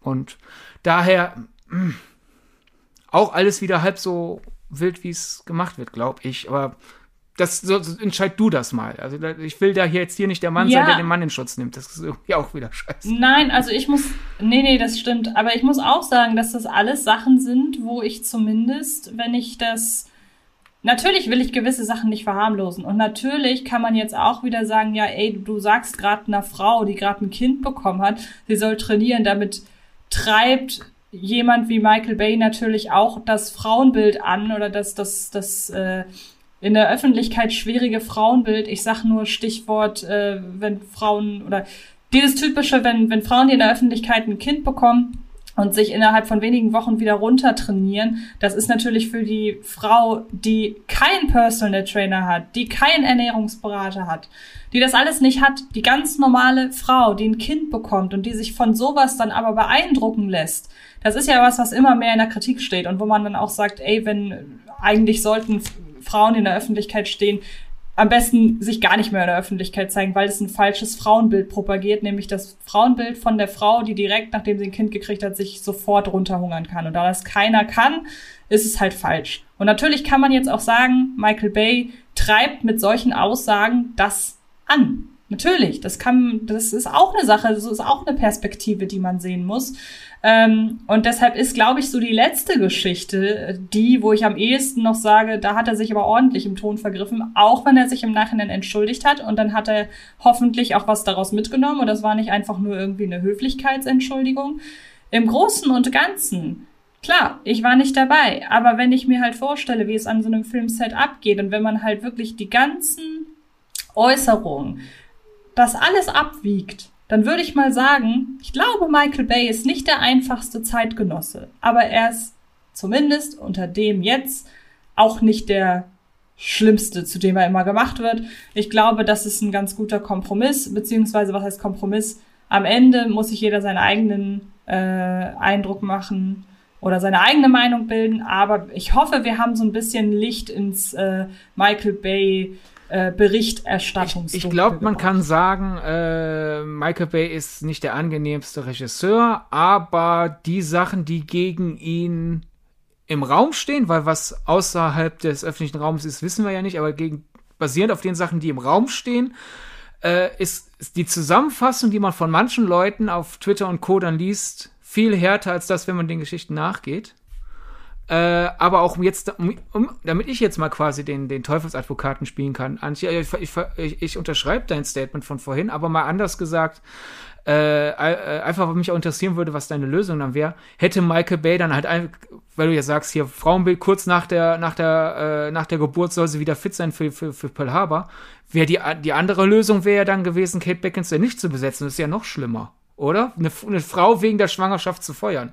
Ja, nein, genau. So wie das klang in deinen Ausführungen, klang das so ein bisschen so, als hätte sie erst am Filmset erfahren, nein, dass nein, sie fitter werden nein. muss. Also in der das, Vorproduktion. Das, in der Vorproduktion, hey, bis dann und ja. dann musst du fit sein. Also ich muss schon, da hast du dann völlig, ich habe mir das halt wirklich so vorgestellt, er nimmt sie beim Dreh beiseite nein, und sagt, ey. Das wird ne? auch nichts, das nee, wird okay. auch nichts bringen, weil äh, du, du hast ja auf Instagram und Co. ja in den letzten Monaten ja äh, deinen Verlauf. Also wenn die schon drehen, kann Kate Beckinsale bis zum Drehende ja gerade mal höchstens wieder fit sein. Ja, nee, da hast du völlig recht. Also unter den Voraussetzungen, jetzt kann man natürlich auch sagen, hey, warum lässt sich denn ein Regisseur nicht mal dazu hinreißen, ähm, dann halt eine Frau mit Speckröllchen zu besetzen. So, aber offenbar ging es ja nicht um ihre Figur, sondern um ihre Fitness. Und da muss ich sagen, wenn man einen Film mit Michael Bay dreht, der actionlastig ist, der solche Szenen hat, dann muss man auch gewährleisten, hat das, ja, das hat ja sogar ein Stück weit was mit der Gesundheit und der Sicherheit der Leute zu tun. Man muss doch gewährleisten, dass sie ein entsprechendes Fitnesslevel mitbringen. Und wenn er sie darüber informiert hat, ey, ja klar, ich besetze dich, aber sei dir dessen bewusst. Jetzt stelle ich mir das Ganze natürlich in zehnfacher, äh, in zehnmal deutlicher vor, als ich das jetzt gesagt hätte.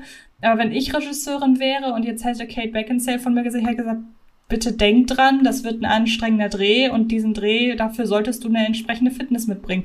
Ich glaube, das muss Michael Bay deutlich härter formuliert haben, weil ich würde behaupten, wenn ich so mit Kate Beckinsale geredet hätte, dann hätte die das eingesehen. Ja. Dann wäre da kein Skandal draus geworden. Ich glaube, das, das ist dann auch eben das Problem, dass es dann, da sieht man wieder, wie die Berichterstattung dann auch den Schwerpunkt verlegt, weil es ist ja, wenn über diese Sache berichtet wurde, war es immer, äh, Michael Bay hat Kate Beckinsale body geshamed oder, oder Michael Bay findet äh, Kate Beckinsale nicht äh, sexy oder sowas.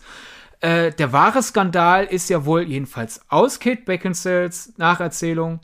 Sie fand halt den Tonfall, wie er es ihr gesagt hat, dass er ja an den Fitnesstrainer denken soll. Den fand sie unverschämt und das musste sie ihm dann erstmal verzeihen. Was sie dann auch hat. Und das finde ich und total find, legitim. Das finde ich einen ne, ne, ne, das finde ich einen interessanteren Skandal, als halt Michael Bay wollte, dass eine Darstellerin in seinem Actionfilm fit für die Action-Szene ist, auf die man sich vorher geeinigt hat. Ja, das sehe ich genauso. Also ich glaube, da sind wir auf jeden Fall einer Meinung. Cool. Wir werden bestimmt dafür böse Kommentare bekommen. Na, glaube ich gar nicht mal, weil wir sagen ja jetzt plötzlich nicht, Michael Bay äh, geht super mit Frauen um. Das zeigen doch jetzt diese Zeitungsberichte. Wir, wir wissen nicht, ob er was gemacht hat, was nicht an die Öffentlichkeit geraten ist. Aber das, was wir jetzt aus der Presse haben, das muss man immer von zwei Seiten sehen und trotzdem sagen, trotzdem, wenn jetzt morgen na, wer weiß, was noch alles, egal über wen, egal ob über Michael Bay oder wen auch immer da draußen, was noch so ans Tageslicht kommt.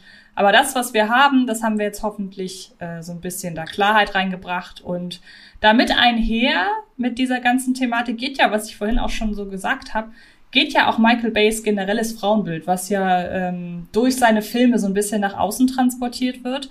Und um mal einzuordnen, so, so zwei, drei Kleinigkeiten, einfach nur um so ein bisschen Michael Bays Kosmos und Person so ein bisschen zu unterfüttern, haben wir uns drei verschiedene Dinge, drei verschiedene Kleinigkeiten rausgesucht, ähm, wo wir einfach dachten, hey, äh, oder bei denen wir einfach dachten, hey, äh, lass die doch einfach mal frei im Raum stehen. Das, das Schönste ist, dass Michael Bay großer Tierliebhaber ist. Das möchte ich an dieser Stelle erwähnen. Ähm, Michael Bay hat studiert und, und ich glaube, das ist das Wichtigste, dass Michael Bay politisch sehr, sehr links ist. Und das Aber ist ja eine Sache, so Stichwort, er macht halt patriotische Filme, er zelebriert gewisse, also was heißt patriotisch? Er zelebriert einen gewissen Patriotismus, mal mehr, mal weniger. Kommt auch immer drauf an, in welchem Film, wo es am besten passt. Aber ja, jeder Film hat mindestens äh, zehn wehende US-Flaggen vor Sonnenuntergang. Alles gut. Aber wir haben ja auch schon zu Beginn dieses Podcasts mal gesagt, hey, da war Pain and Gain und da war dann plötzlich der amerikanische Traum und so geil war der plötzlich gar nicht. Also das sind so drei Background-Infos, die ich einfach mal so im Raum stehen lassen möchte. Und du kannst noch ein bisschen mehr zu Michael Bays Weltbild generell sagen, weil wir haben ja das jetzt sehr stark aufs Frauenbild äh, beschränkt. Aber wir wollen uns mal auch generell so ein bisschen über sein Weltbild, seine Tonalität und so weiter äh, auslassen. Genau, wobei genau. ich eine Ergänzung, ich, also sehr, sehr, sehr links würde ich jetzt nicht sagen, aber er ist halt linker, als seine Hater ihm zugestehen. Äh, genau, er hat halt ja. mal, er äußert sich selten äh, in Interviews politisch, was jetzt basiert auf seinen Filmen sich auch nicht so wirklich anbietet. Also, hier, das ja. war Transformers 4. Ach, übrigens wählt Obama. ne? Das ja. ist irgendwie unglaubwürdig. Äh, aber. Ja, ich muss mich da tatsächlich korrigieren. Er ist nicht sehr, sehr links, aber dadurch, wie er in der Öffentlichkeit wahrgenommen wird, dürfte er für die Rechten sehr, sehr links ja. sein, sagen wir mal. Er hat halt einmal wirklich mal eine äh, explizite politische Aussage im Interview gemacht, wo er halt quasi gesagt hat, dass es ihn ärgert, wie oft er, wie oft Leute mutmaßen, er würde republikanisch wählen, weil er sei äh, überzeugter Demokratenwähler. Und äh, da, ich glaube, da ist mal wieder dann, das ist wieder dieses generell, wenn man über Filme spricht, die man aber nicht mehr so aktiv in Erinnerung hat. Weil wenn man sich nochmal wirklich vor Augen führt, worum es geht. Ja, er findet Militär geil. Kann man kritisieren, äh, aber sonst eigentlich sehr oft in seinen Filmen wird äh, ähm, halt zum Beispiel Herrschaftshörigkeit oder halt äh, blind Befehlen befolgen kritisiert. Das ist meistens dann der Untergang von Leuten. Äh, und äh, der hat 13 Hours gemacht, den ich zwar sehr schlecht finde, aber der auch kein wirklich gutes Haar an der US-Außenpolitik lässt. Ähm, das wollte ich gerade sagen. Ich mag den auch überhaupt nicht, was aber in erster Linie an dem Handwerk liegt. Es ist A, nicht mein Genre und ich finde den handwerklich ist es einer von Bays schlecht, schlechtesten ja, Ich finde ihn sehr monoton in der Action und Exakt, Darf, und in der Optik. Ja, dafür, dass der äh, da dennoch das allem zum Trotz, egal wie viel ernster er für einen Michael Bay-Film ist, da immer noch das, äh, da den Schwerpunkt drauf legt, mhm. äh, ist das dann halt enttäuschend. Du hast halt ein bisschen den Vorbau, wo dann diese Kritik nach Motto, eigentlich, eigentlich sollten die Amis gar nicht da sein. Dann wird die Scheiße nicht mhm. passieren. Mhm. Und dann, ach übrigens, so, jetzt Action. Und die ist dann monoton. Aber dessen ungeachtet, ja. äh, außer halt, es, es sind dauernd Flaggen zu sehen.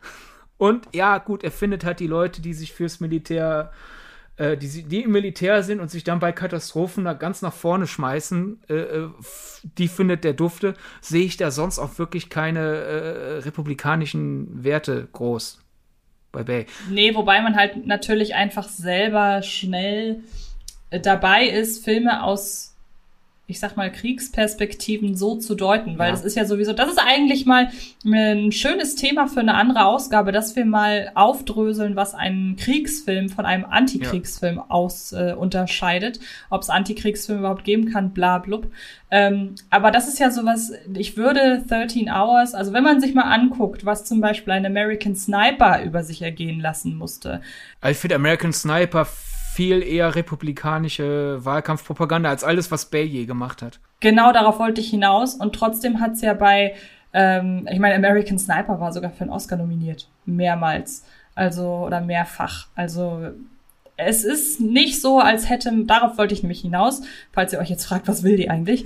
ähm, es ist nicht so, als hätte Michael Bay diesen Vorwurf für sich gepachtet. Der er eilt auch Reg äh, andere Regisseurinnen und Regisseure, andere Filme und klar ist Michael Bay aber einfach ein gern genommene, eine gern genommene Zielscheibe, weil er ja nun mal nicht der subtilste nee, Regisseur ist, um direkt weiterzugehen mit, um direkt auf das Thema äh, Tonalität ja. einzugehen.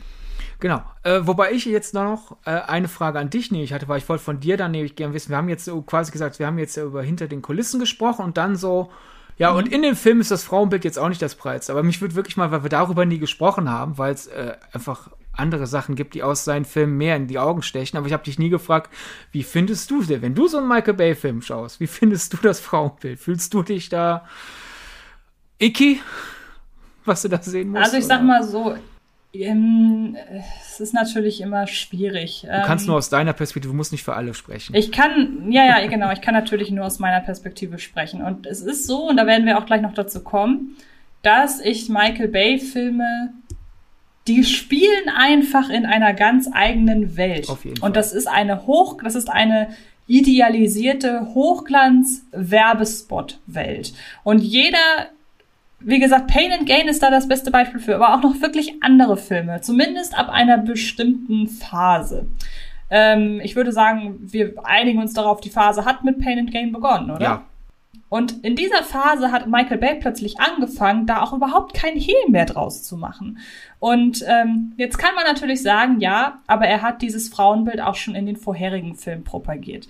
Und das war zu einer Zeit, das muss man einfach mal so sagen, da gab es noch kein MeToo. Ich sage damit nicht, dass es die Probleme, auf die MeToo aufmerksam gemacht hat, dass es die nicht gab, aber sie wurden nicht an die Öffentlichkeit getragen. Das heißt, dieses Problem, diese problematische, oberflächliche, aufs Äußere fixierte Darstellung von Frauen war damals normal. Ich hoffe jetzt sehr, dass ich das so ausgedrückt habe, dass man mir nicht in den Mund legt, damals gab es diese Probleme alle nicht. Oder noch schlimmer, Antje fand es gut, dass es die damals ignoriert wurden. Ja, ja, genau. Genau, das heißt, und da muss ich auch mich mit einschließen, erst ab einem bestimmten Punkt, weil man natürlich von den Medien auch geformt wird, die Medien haben einen großen Einfluss auf einen, ähm, wird man dafür sensibilisiert, wie Frauenfiguren dargestellt werden. Man wird dafür sensibilisiert, oh, da kommt ja gar keine Frau drin vor. Oder da kommt nur eine drin vor, damit sie gut aussieht. Und klar, das haben Michael Bay-Filme früher gemacht. Und gerade wenn man sich so Sachen anguckt wie äh, die ersten drei Transformers-Filme und man da steht und denkt, ja, komm, wir wissen genau, eigentlich brauchst du diese Figur gar nicht, aber du fandst Megan Fox, die sieht halt gut aus und du wolltest in deinem Figur, in deinem Film eine schöne Frau, eine schöne Frau einfach haben. Erstmal eine Sache, die ich legitim finde, muss ich sagen. Ähm, aber es ist halt schon sehr, sehr plump. Und ich finde aber, dass Michael Bay jetzt so ab der äh, Pain and Gain Phase Frauen mit anderer Intention besetzt. Zumindest teilweise. Und ähm, da habe ich plötzlich den Eindruck, Bay ist sich sehr, sehr bewusst, wie er die Schönheit, diese, äh, diese, diese oberflächliche Schönheit, wie er die in seinen Film ähm, in seinen Film unterzubringen hat. Ein Film wie die ersten drei Transformers-Filme, die kann ich nicht mehr schauen. Selbst mit dem Wissen, also A, weil ich die Filme generell Schrott finde, aber auch, wenn man sich da halt, ich habe jetzt in einige Filme nochmal reingeguckt, als Vorbereitung auf den Podcast, da kann sich Michael Bay von der Inszenierung her genau das gefallen lassen, was man vielen Regisseuren vorwerfen kann, die Frauen als Stück Fleisch inszenieren. Aber, da kommen wir gleich noch zu, Michael Bay hat halt verschiedene Phasen und in einen Film wie Six Underground oder auch in Pain and Gain oder auch in ja, den letzten, die letzten beiden Transformers-Filme, die sind so auf der Kippe. Da hat, da ist da, glaube ich, eine andere Intention hinter, solche Frauen in ihren Rollen zu besetzen. Und da muss ich wieder sagen, das finde ich nicht schlimm. Aber wie gesagt, äh, Michael Bay ist da, ist, ist da eine schwierige, eine schwierige es ist schwierig. ja, ich, ich glaube einfach, man muss aber auch äh, mit, mit den ersten drei Transformers-Filmen hast du ja eigentlich auch die, die, die schlimmsten Fälle rausgenommen, weil es auch ja, weil eben. sie auch zu seinen schlimmsten Filmen zählen. Äh, qualitativ, Absolut, ja. weil ich finde die davor, äh, äh, äh, von Bad Boys bis Die Insel, entweder finden Frauen halt einfach quasi nahezu gar nicht statt. Genau, das waren die Filme, beziehungsweise Die Insel, muss ich gestehen, habe ich tatsächlich irgendwie in meinem Kopf ausgeklammert. Ja. Wahrscheinlich, weil ich den gerade erst gesehen habe. Aber du hast recht, das davor war in erster Linie, ich besetze einfach gar keine Frauen. Eben, also in Bad Boys hast du halt äh, den Zankapfel zwischen äh, Martin Lawrence und Will Smith und sie macht mhm. sonst nicht sonderlich viel, aber das ist halt wie in vielen Filmen aus dem Genre halt einfach wir sind in einer Männerwelt und haben einfach vergessen, dass es vielleicht ganz cool wäre, wenn wir schon Frauen einbauen, die ein bisschen stärker mhm. aufzubauen. Dann haben wir The Rock, wo es einfach nur die, die Freundin von Nicolas Cage gibt, die dazu da ist, damit wir halt mit jemandem mitfiebern können, dass Nicolas Cage bitte überlebt. So, so nach Motto, hey, nicht nur, dass wir Nicolas Cage cool finden, wir wollen auch, dass seine Frau, äh, seine, äh, Frau bzw. Freundin, ich weiß es gerade nicht mehr, nee, verlobt ist es, glaube ich, ist ja auch egal. Damit die Frau, damit die, äh, die, die weibliche Bezugsperson von Nicolas Cage dann irgendwann äh, den, jemanden zu bekommt und die Tochter von Sean Connery hat man da irgendwie noch und das war's. Aber die findet nicht, finden halt nicht groß statt, aber äh, sie werden da jetzt nicht objektiv, besonders objektifiziert oder sowas.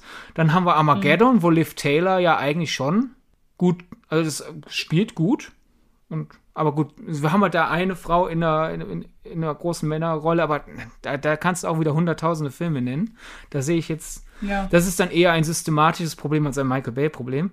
Das, das stimmt eben nämlich und deshalb tue ich mich da so ein bisschen schwer, weil mit er hat immer groß budgetierte Studiofilme gemacht und man und das ist auch schon so ein bisschen eine Einleitung dazu, weshalb überhaupt Transformers 3 existieren könnte, kleiner genau. Cliffhanger. ähm, und da muss man dann natürlich immer wieder reingehen und sagen, wiefern, inwiefern musste er sich da dem Studio beugen. Ja, oder was heißt, ich glaube, der hat sich da auch nicht gebeugt. Es war einfach äh, äh Produkt seiner Vorgegeben, Zeit. es war normal. Es war, ja, eben, es war normal. Du kannst auf jede Menge 90er und frühe 2000er Filme zeigen. Du wirst keine, wirst genauso gut bzw. schlechte Frauenrollen finden wie in diesem Michael Bay Film aus der Zeit. Dann sind wir schon bei Pearl Harbor. Äh, wo die Figuren halt einfach alle nicht besonders gut geschrieben sind, aber da ist, da, da, da sehe ich kein, kein nennenswertes Frauenbildproblem. Und dann sind wir schon bei Die Insel, wo Scarlett Johansson mit Ewan McGregor gleichberechtigt im Fokus steht. Und dann kommen halt die Transformers-Filme, wo wirklich die Kamera über Megan Fox und nachher Rosie Huntington Whiteley rüberfährt, nach Motto, oh, guck mal, ist du nicht hübsch? Das sind dann die Problemfilme und dann sind wir halt wieder in der Werbeclip-Welt, die du eben besprochen hast. Genau, und bei mir ist diese Werbeclip-Welt tatsächlich am präsentesten, weil das auch die Phase ist, die ich in Anführungsstrichen live mitbekommen habe.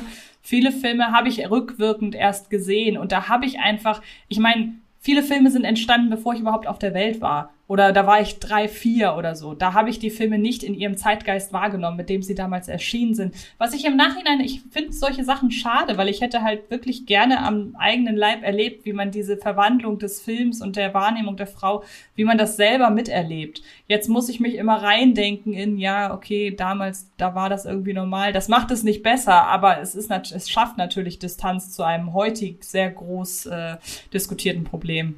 Ja. Jetzt haben wir eh schon so viel über die Phasen von Bale besprochen. Wollen wir das nicht dann einfach jetzt machen? Weil das, du machst das ja sehr gerne. Du hast das ja. auch einmal bei Kino Plus gemacht. Deine, Eben, die genau. drei Phasen von Michael Bay. Genau, also die erste äh, geht für mich so bis Transformers 1, weil das war so die Phase 90er Jahre Action-Kino.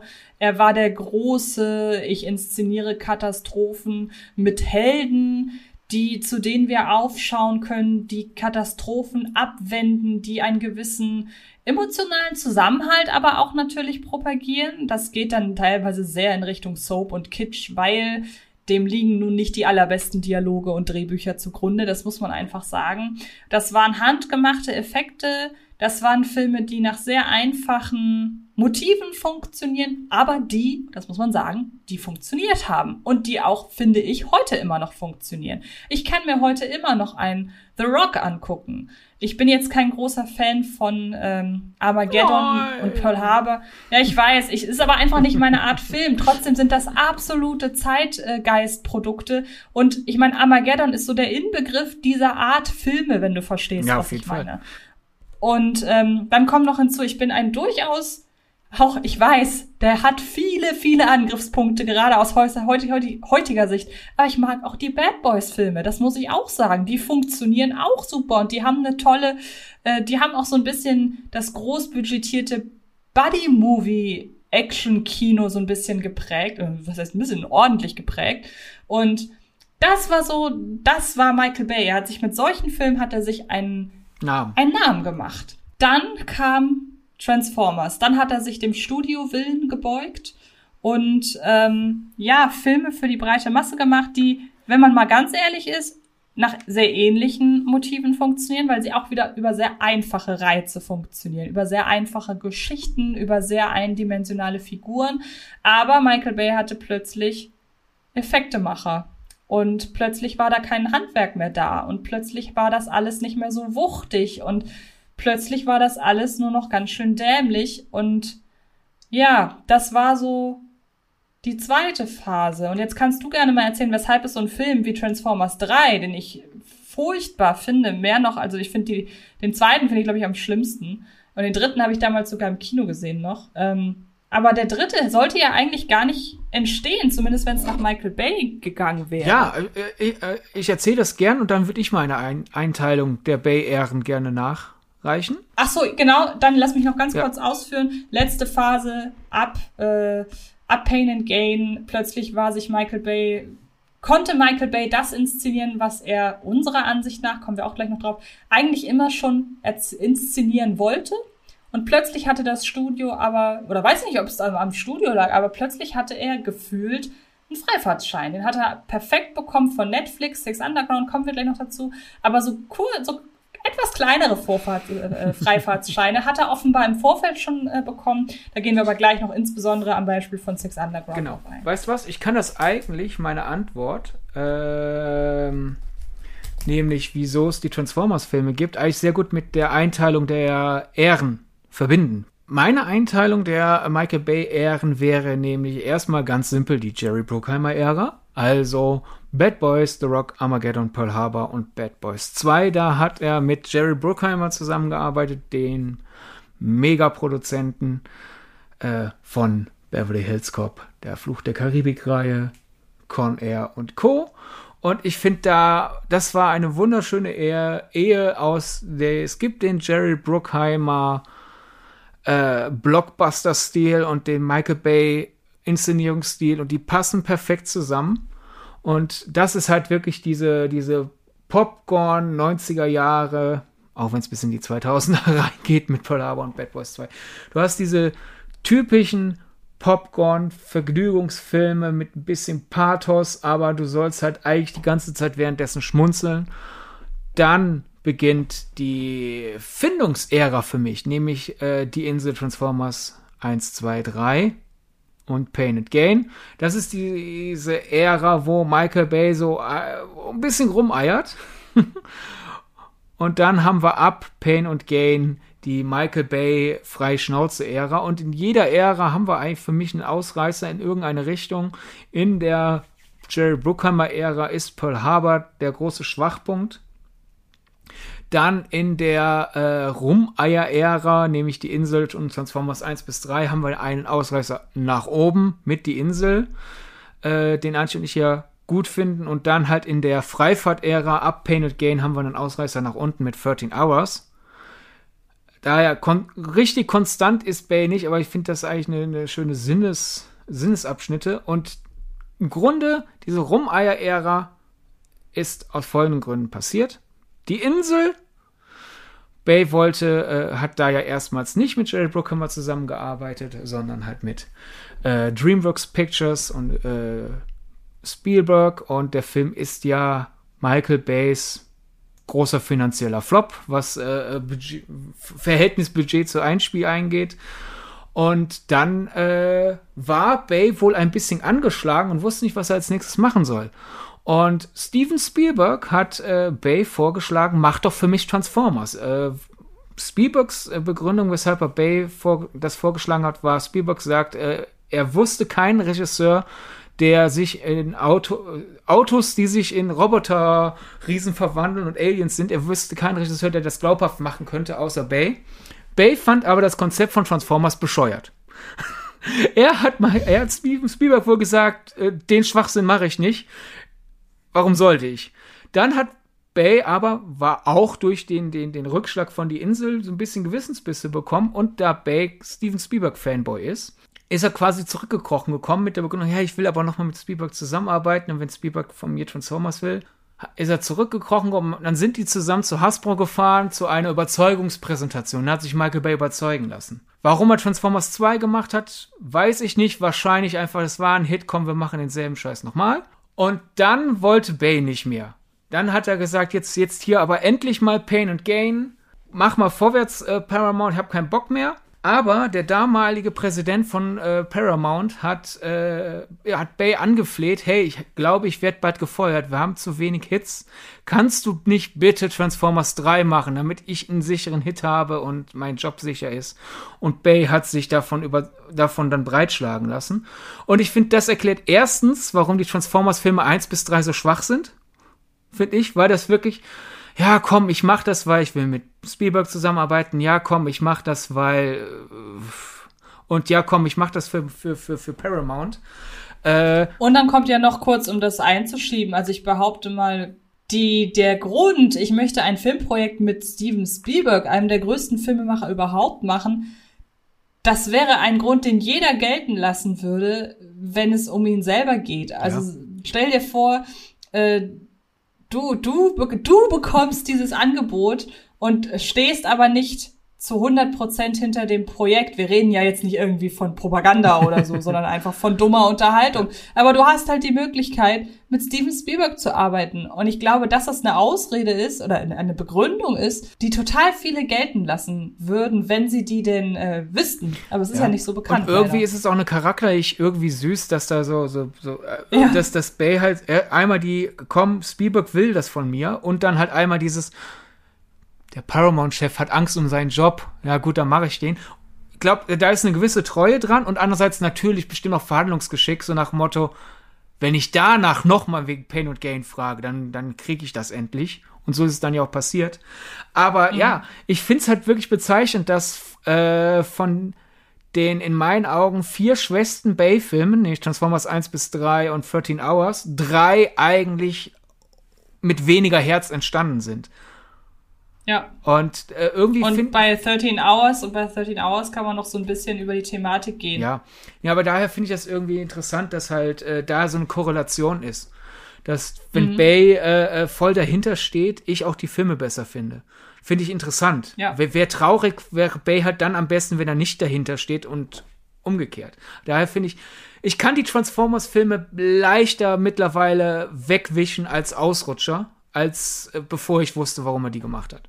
Eben, und das, da passt ja auch total zu, dass wir beide Six Underground so mögen. Und ich glaube, Six Underground, wenn ich das richtig erinnere, ist der Film, wo ich am häufigsten in tote Augen blicke, wenn ich sage, ey, das ist doch ein geiler Film. Selbst wenn ich danach, äh, wenn ich danach hinterher schiebe, wenn du Michael Bay magst. Denn so ist es ja nun mal ein Stück weit. Beziehungsweise, und da möchte ich fast schon wieder einhaken, weil ich genau weiß, dass äh, du das sagen würdest, also nehme ich das jetzt ein bisschen dir vorweg, ähm, man muss noch nicht mal Michael Bay mögen, aber wenn du Filme interessant findest, die zu 1000 Prozent die Handschrift eines bestimmten, in diesem Fall völlig freidrehenden Regisseurs magst.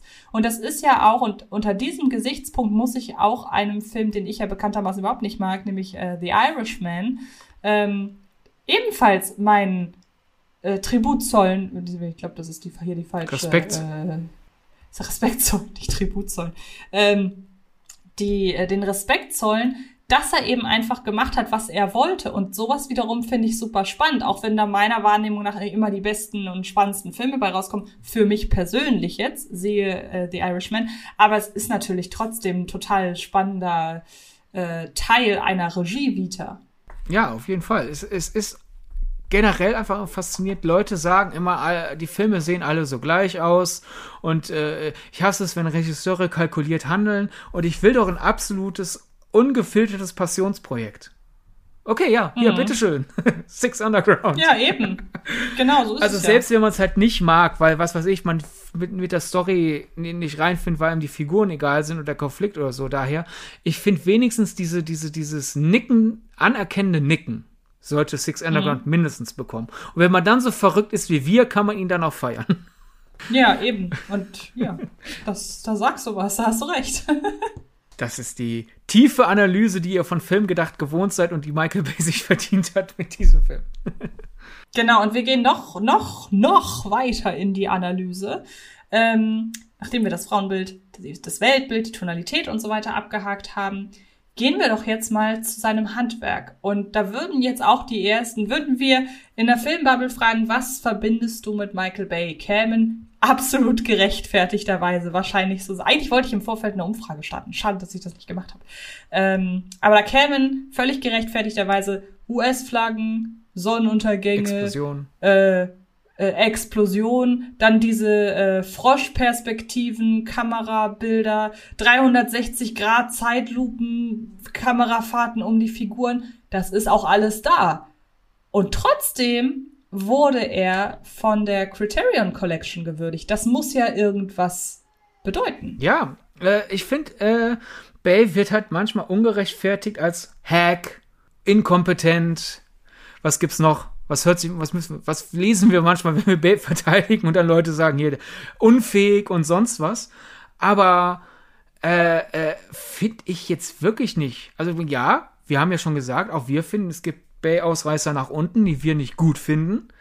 A Absolut, ja. Absolut. Wir können Bay keinen Freifahrtschein hier komplett geben, aber dieses. Nee, auf gar keinen Fall. Aber dieses, dass er technisch unfähig sei, das verstehe ich überhaupt nicht, weil, ihn, weil er das, was er macht, in seinen guten Filmen konsequent durchzieht. Sieht, das ist zum Beispiel dann einer der Unterschiede, finde ich, für, von Transformers 1 und bis 3 zu Transformers 4. Weil bei Transformers 1 bis 3 ist er viel zu nah an den CG-Figuren, die so monoton designt sind, dass ich nicht erkenne, was passiert. Aber in einem guten Bay-Film weiß ich, was passiert, ohne dass ich es erkenne. Es ist ähnlich wie bei Paul Greengrass und die Leute, die Paul Greengrass nachmachen. Paul Greengrass mit seiner Wackelkamera extra nah dran und dann noch schnelle Schnitte und Paul Greengrass schafft es, dass ich dennoch irgendwie die Geografie der Szene begreife. Und die Paul Greengrass Nachmacher verkacken's. Und daran erkennt man ja, Paul Greengrass ist kein unfähiger Regisseur, sondern er hat einen schwer umsetzbaren Stil, den er aber gemeistert hat in seinen guten Filmen, auch Paul Greengrass halt Ausreißer, bei dem man nicht so wirklich erkennt, was Sachen ist. Aber im Regelfall kommt sie da klar. Und so ist es auch für mich mit Michael Bay. Ja, er schneidet extrem schnell und ja, seine Kamera ist auch nah an der Action, aber in den gelungenen Filmen wie Bad Boys 2 zum Beispiel oder halt The Rock und Armageddon oder jetzt dann in meinen Augen dann auch äh, Six Underground oder Transformers 4, äh, er kreiert das alles im Schnitt so, dass ich halt die Szene verstehe. Ich sehe jetzt nicht unbedingt, oh, äh, Will Smith und Martin Lawrence fahren den äh, Highway entlang und der vor ihnen, der weiße Van, kracht in den schwarzen Pickup, der dann in den roten Kombi kracht und der rote Kombi verliert äh, die Stoßstange und dadurch äh, wird ein Auffahrunfall gemacht. Aber ich sehe, ich verstehe, voller Highway, das Lenkrad wird äh, links und rechts rumgerissen, Chaos, die Figuren haben Angst, dass was passiert und es passiert ein Auffahrunfall. Das verstehe ich und das reicht, um mit der Szene mitzufiebern. Also er ist, ja. er ist in der Emotion des Chaos drin. Ja, und ich finde halt, und das finde ich halt das Wichtigste bei einem Regisseur wie Michael Bay, der sich diese Handschrift erarbeitet hat und der sie halt ja anwendet, wenn er, also er wendet sie nicht nur in den Projekten an, für die er richtig viel Geld kriegt, sondern er wendet sie ja eben auch gerade in den Projekten an, wo er machen darf, was er will. Und das zeugt ja von einer gewissen Leidenschaft und von einem Stolz und von einer Überzeugung. Und ja, jetzt kann man da und wieder auch sagen, von Können, weil Michael Bay ist ja vollkommen egal, wie negativ die Kritiken meistens ausfallen. Michael Bay ist ja riesig erfolgreich. Und wie ja bei Paul Eben. Greengrass, Leute versuchen Paul Greengrass nachzumachen und scheitern. Und kennst du jemanden, der gelungen Michael Bay nachmacht?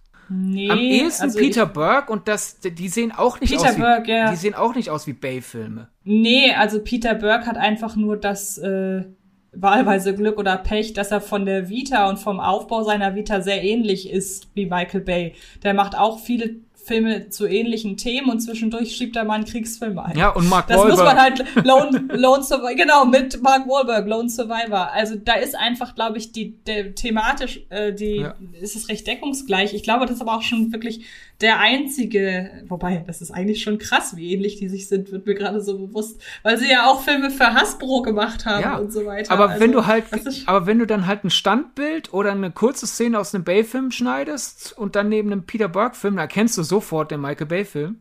Total, ja.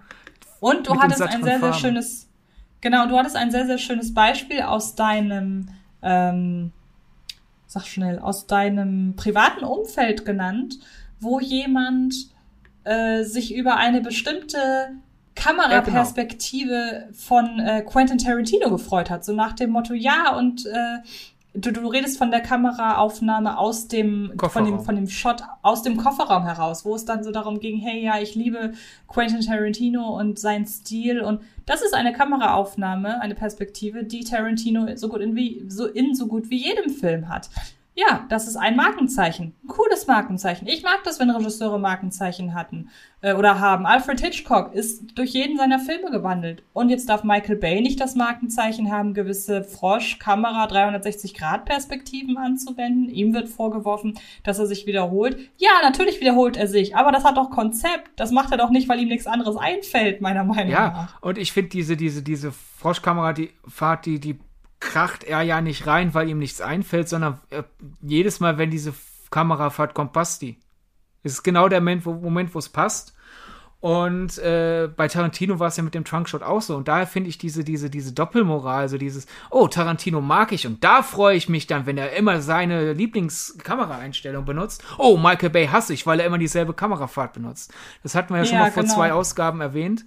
Äh, ich glaube, da ist es halt immer wieder dieses irgendwie bei in einem gewissen Alter von Filmfan äh, war es halt cool, Bay scheiße zu finden, weil wir sind gerade in diesem Alter, wo wir uns von Blockbustern abheben und Michael Bay steht für Blockbuster, also reden wir uns jetzt Michael Bay schlecht. Oder man mag, also man darf ja mal ganz kurz, man darf ja. natürlich aber auch nicht berücksichtigen, ähm, ich habe Michael Bay auch mit Transformers kennengelernt ja. und fand den auch schlecht. Also das muss ja. man ja schon sagen. Es, es ist völlig legitim, auch unter den Gesichtspunkten, die wir jetzt genannt haben, ist es völlig legitim zu sagen, ey, ein Film wie Six Underground, bleib mir weg damit. Also so ist es ja auch, ist ja völlig fein. Ja. Aber halt diese Generalabwatscherei, wo man dann genau. das eine Argument für dasselbe, ein und ein, eins zu eins dasselbe Argument für den einen Filmschaffenden benutzt und einmal gegen ihn, finde ich seltsam. Aber ich habe das völlig ja. vergessen, dass du ja äh, Bay mit Transformers kennengelernt hast. Wann war denn dann für dich der Wendepunkt? Also war es dann Transformers 4 oder hast du einen alten Film nachgeholt und da schon realisiert? Ich habe einfach, ich, ich muss sagen, das weiß ich gar nicht mehr so. Bei M. Night Shyamalan war das relativ einfach, ähm, weil der mich halt mein ganzes Filmleben irgendwie begleitet hat. Ich mit dem auch, so doof das klingt, ich bin mit dem ein Stück weit groß geworden. Bei Michael Bay stimmt das nicht. Da war, wie gesagt, das erste, was ich von dem bewusst gesehen habe, war Transformers 3 damals auch noch. Den habe ich, wie gesagt, im Kino gesehen, äh, gegen meinen Willen. Ich wollte das gar nicht. Ähm, und dann einfach so über die Jahre, ohne mich jetzt besonders oder gezielt an äh, Bays äh, Övre, um mal was anderes zu sagen als Vita, äh, abzuarbeiten. Ähm, ja, ist auch ein bisschen ironisch im Zusammenhang mit Michael Bay das Wort Övre zu verwenden. Egal. Ähm, und hab da gar nicht, äh, das, ich habe jetzt nie gesagt, also ich gucke mir jetzt alle Bay-Filme an. Kann es sein, dass ich dir mal The Rock gezeigt habe oder Bad Boys ja, hast du. 2? Eine genau, von den beiden? Stimmt, The Rock hast du mir gezeigt. Das war auch ein relativ früher Film, den ich dann von ihm geguckt habe. Und äh, Bad Boys einfach, weil, äh, ich glaube, ich habe mit meiner Mama geguckt. Ja, das ist eindeutig ein Du und deine Mama-Film. Das, das, das, das wirklich. genau. Das ist nicht genau. ironisch, wenn ihr die zehn, Nein, das ist wirklich, das ist zu 100 Die zehn Leute, so, ja. die Antje nicht kennen und das hier hören, denen sei gesagt, das, was alle anderen wissen. Antjes Mama mag, also Antje, Antjes Mama wäre auch so ein Michael Bay Fangirl wenn sie sich damit Auf jeden. Würde, befassen würde. Ja, wobei, wobei da ja bei Transformers rausfällt, das hat ja, das, da ist zwar sehr, sehr viel Action und auch insbesondere viele Helikopter. Meine Mutter liebt Helikopterfilme. ähm, ich warte verzweifelt auf äh, Helikopter-Nado oder sowas. Aber da ist halt, das ist ja nicht, das ist ja nicht realistisch im Sinne Ja, aber, aber seine Bruckheimer Fantasy Filme, und seine Bruckheimer Filme sind ja voll das Ding dann. Eben, genau. Und ich habe, äh, kurzer Exkurs, tut mir sehr leid. ähm, aber so oder so, ich habe halt, ich habe das gemischt geguckt. Ich habe gleichzeitig die alten Filme nachgeholt und dann das geguckt, was in den Kinos lief. Hab dann aber das Interesse so richtig an Bay, ähm, an Bay, das Interesse für die Arbeit oder dafür, was Bay macht, kam dann wiederum mit Transformers 4. Mhm. Und zwar im Zuge von Pain and Gain. Ja. Weil ich bei Pain and Gain haben, haben wir gerade alles schon ausgeführt. Da habe ich realisiert, oh, der tickt vielleicht doch ein bisschen anders und in, er hat im Grunde in äh, Transformers 4 gerade im Vergleich zu den äh, drei Filmen davor hat er bewiesen, dass er doch ein bisschen anders tickt. Ja, auf jeden Fall. Ich erinnere mich noch, die deine Pressevorführung war vor meiner und damals hat. Ich weiß sogar noch, wo die war. Ich weiß sogar noch, wo die war. Ich bin aus dem Kinosaal raus und habe dich sofort angerufen. Genau. Das, das, das kommt nicht auch noch hinzu. Äh, da hatten wir denselben Auftraggeber und deswegen hast du, nur du ihn in der Pressevorführung gesehen, weil äh, ich dann äh, ke keine Verwendung für die dafür genau. gehabt hätte, weil wo hätte ich dann drüber schreiben sollen? Und da ich Transformers ja. 1 bis 3 auch schwach fand, habe ich auch mir auch gedacht, ich gehe da jetzt nicht hin und versuche auf Biegen und Brechen irgendwo noch eine Kritik unterzubringen, weil der ist ja wahrscheinlich eh schlecht. Mhm. Und dann rufst du mich an und bist vollkommen euphorisch. Ich, ich, da ich deinem Urteil ja vertraue, habe ich es verarbeitet und mir dann vorgenommen, ins Kino zu gehen, aber ich habe es immer noch nicht fassen können. Ja. ne? Und dann ging ich in, in mein mittlerweile ja leider geschlossenes äh, damaliges Lieblingskino und denk so, ja, wollen wir mal schauen, was Antje da geraucht hat. ne? Gehe da mit einem riesen, äh, mit 3D-Brille natürlich und einem riesen Popcorn, gehe ich dann also hin in meine Lieblingsreihe und so, was wir ja hassen, was wir auch sonst nie machen, so Eich mit verschränkten Armen. Na gut, überzeugt mich mal. Ich glaube aber nicht, dass ja. es gelingt. Und der hat mich so schnell überzeugt. Transformers 4 ist so ein Ritt. Es ist wirklich vollkommen verwandelt äh, gegenüber Transformers 1 bis 3. Und ich habe danach mir dann ja auch noch mal die ersten drei angeschaut, weil ich dachte, vielleicht ist einfach ein Schalter umgekippt. Zeit vergangen. Vielleicht, ja, vielleicht ist ein Schalter in meinem Kopf umgekippt und ich habe mein Niveau jetzt weit genug nach unten gedrückt, damit ich mir die Filme jetzt schön rede oder so. Aber nein, ich mag Transformers 1 bis 3 immer noch nicht und Transformers nee, 4 feiern wir. Also daher, das ist ja, ja wenn, wenn Und auch nicht erst, nicht erst in dem Moment, wo Stanley Tucci in einem durchsichtigen Glashaus steht und sagt, es war eine super Idee, sich hier zu verstecken. Ja, nein, es ist wirklich, der Film ist als wäre es ein anderer Regisseur, so ähnlich wie ja. ohne den Qualitätsumsprung, aber der Stilumsprung äh, äh, äh, Rogue Nation zu Fallout die ja beide von Christopher McQuarrie sind in der Mission Impossible Saga und sich dennoch komplett unterschiedlich anfühlen. So ist es so, als äh, obwohl es derselbe Regisseur ist, ganz anders. Daher, wenn jemand von irgendeiner P Presseagentur das hier hört, einer von Antjes und meinen größten äh, Berufswünschen ist ja mal Michael Bay im Doppelinterview zu haben in einem langen. Mhm. Also quasi, quasi, ich hack mich bei auf einen Drink rein, schmeiß Daniel raus und so, so, wir machen auf einen Drink mit Michael Bay zu zweit, weil ich wirklich das Gefühl habe, wenn man Bay klar macht, wir, wir, wir wollen ihn nicht beleidigen wegen, wegen Transformers 1 bis 3. Zumal hinzukommt, zumindest ist ja Verbot, dass er selber Transformers 2 scheiße findet. Daher ja. ist vielleicht eine gewisse Möglichkeit, dass man ihm auch erklären kann, sehen wir auch so und 1 und 3 finden wir auch nicht so. Ich will halt wirklich wissen, ob er an, an Transformers 4 auch anders rangegangen ist. Weil es ist ja, viele ja. Regisseure machen zum Beispiel einen Satz, schreiben sie sich vorher bevor sie einen Film drehen und über diesen Satz filtern sie den ganzen Film oder ein Wort mhm. oder ein Gefühl. Und ich will wirklich mal gern wissen, was war für Bay anders? War es wirklich einfach nur dieser geplatzte Knoten von Pain and Gain?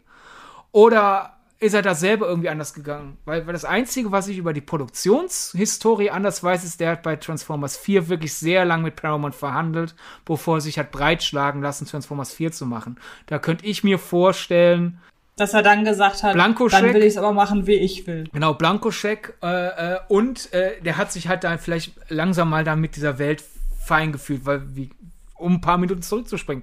Er fand Transformers bescheuert und dumm und hat es nicht verstanden und äh, macht dann irgendwann den vierten, vielleicht hat er sich dann irgendwann mal langsam in die Welt verliebt. Ich weiß es ja, nicht, aber da, genau. da, das, das würden wir gerne mal rausfinden. Also, wenn jemand. Auf jeden Fall ich glaube, Stichwort verliebt, auf jeden Fall merkt man, dass er in Transformers 4 seinen Frieden macht mit Transformers 1 bis 3. So würde ich es fast schon ausdrücken. Ja. Oder äh, äh, er hat halt einfach realisiert, statt weil Michael Bay erklärt ja auch immer, der benutzt CG nur, wenn er muss. Deswegen habe ich auch nie mhm. verstanden, warum man Transformers macht. Weil äh, die anderen Filme, die er so dreht, brauchen auch Computer, unterstützende Computereffekte natürlich. Aber bei Transformers sind die Computereffekte ja der Star. Warum dreht dann ja, jemand eben. wie Michael Bay, der sagt, er will eigentlich Computereffekte nur so als, als, als, als Assistenzspieler? Warum wählt er den, warum befördert die jetzt zum Star? Und vielleicht äh, ist der Unterschied dann einfach bei Transformers 4 dieses, hey, ich mache einfach einen Film, wie ich ihn auch ohne Transformer machen würde.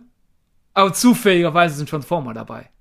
Weil ja, ich finde, die, die Action sein. basiert weniger auf den Transformers in Transformers 4. Ich glaube, das ist eine der wenigen Erklärungen, die ich bisher gefunden habe, äh, was so die ja. Herangehensweise angeht. Aber der Erzählstil ist ja ganz anders, weil es ist wirklich endgültig reine Bay-Logik. Es ist wirklich diese Westside Story Fanboy. Die Farben sind halt wie die Farben sind, weil so fühlt sich der Moment gerade an. Transformers 1 bis 3 versuchen eine Logik noch zu haben, eine innere. Genau, und dazu passt ja auch unser gern genommenes äh, Statement, dass er riesengroßer Musical-Liebhaber ist. Und wie oft haben wir schon in unserem Wir verteidigen Michael Bay bis aufs Blut Tiraden immer wieder gesagt, im Grunde macht Michael Bay Musicals, aber eben mit Explosionen anstatt Songs. Genau. Und das, das ist interessant, wenn man da ein bisschen nachrecherchiert für diejenigen, die das neu ist. Ähm, ich, ich finde leider keine ganz hundertprozentig klare Aussage, wie lange er schon Musical-Fans ist, weil wenn man so ein bisschen rumrecherchiert, gibt es die einen Quellen, die sagen, er mochte Musicals schon vor seinem Filmstudium und andere sagen, er hat Musicals erst im Filmstudium kennengelernt. Was, wo sich die Quellen aber einig sind, ist, innerhalb seines Filmstudiums ähm, gab es halt die Möglichkeit, einen Kurs über Musicals zu belegen bei seiner Filmprofessorin Janine Basinger, mit der er immer noch in Kontakt steht. Der ist mit ihr befreundet, mhm. was ja auch wieder gegen das Bay-Bild so ein bisschen verstoßt. Also äh, die sagt, dass Bay regelmäßig bei ihr anruft, um äh, ähm, sich so zu unterhalten, wie es geht und auch äh, äh, bisschen sich bei ihr auszuheulen, wenn er sich missverstanden fühlt, was ich sehr, sehr süß finde. Äh, ja, irgendwie schon. Ne? Hey, Frau Professor, die Kritiker sind gemeint. Das ist schon wieder passiert. Sie verstehen einfach ja. meinen Subtext nicht.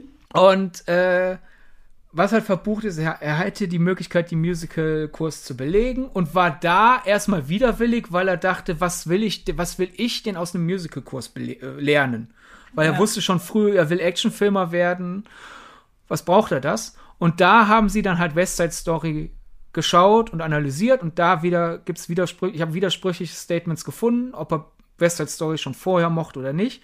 Aber wo sich dann halt alle einig sind, ist, da hat er sich in die Form Musicals verliebt und hat realisiert, Musicals sind eigentlich genau von der, von der Farbgebung her, von der Dynamik her, von der inneren Logik her, wie Abstraktion und Realität ineinander verschmelzen hat er realisiert, ich will eigentlich quasi Westside Story drehen.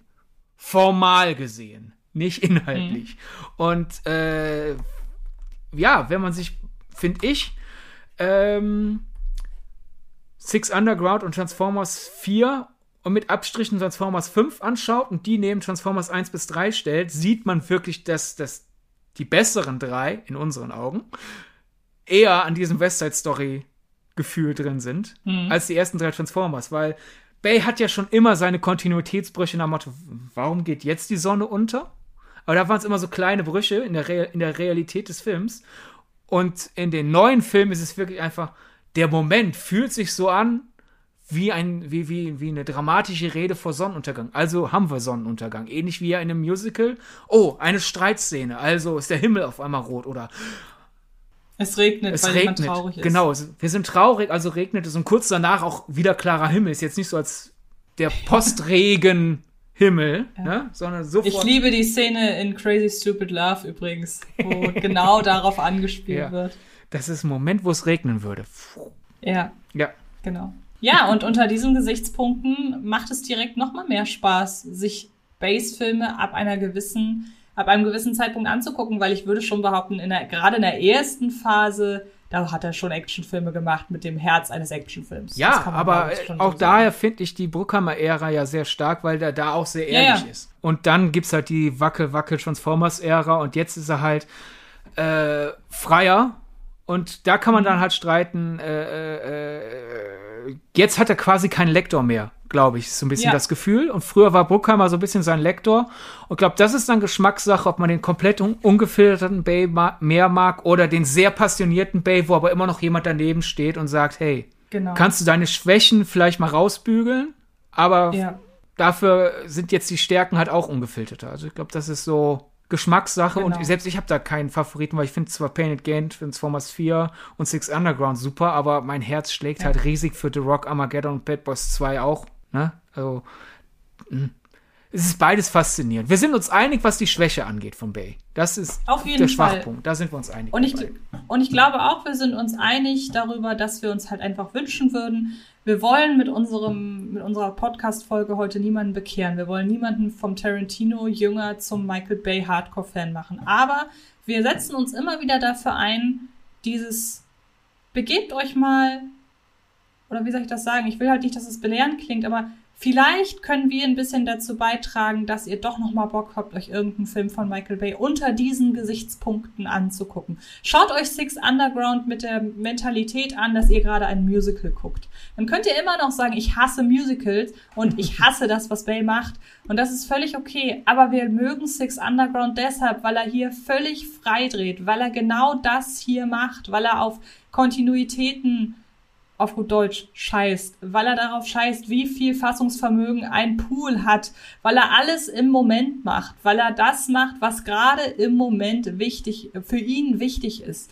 Und dass man da am Ende rausgeht mit einem Puls von 250 und man kurz, ich spreche aus eigener Erfahrung, kurz vom epileptischen Anfall ist, ja, das muss man auch nicht mögen. Aber ich finde, das, was man am allerwenigsten Michael Bay vorwerfen kann, ist, dass man einen Film wie Six Underground nimmt und sagt, du bist unfähig. Ja. Denn das ist er nicht. Oder äh, dieses, der Vorwurf des Kalküls. Weil wir, wir haben zwar jetzt über die Hintergründe von drei Transformers-Filmen gesprochen, aber wenn Leute von, von, von rein Kommerzregisseuren sprechen, dann meinen die ja meistens so Leute, die mit Kalkül und ohne dahinter zu stehen an so einen Film rangehen, dann okay, ich will jetzt einen Erfolg haben, also was ist gerade mhm. beliebt.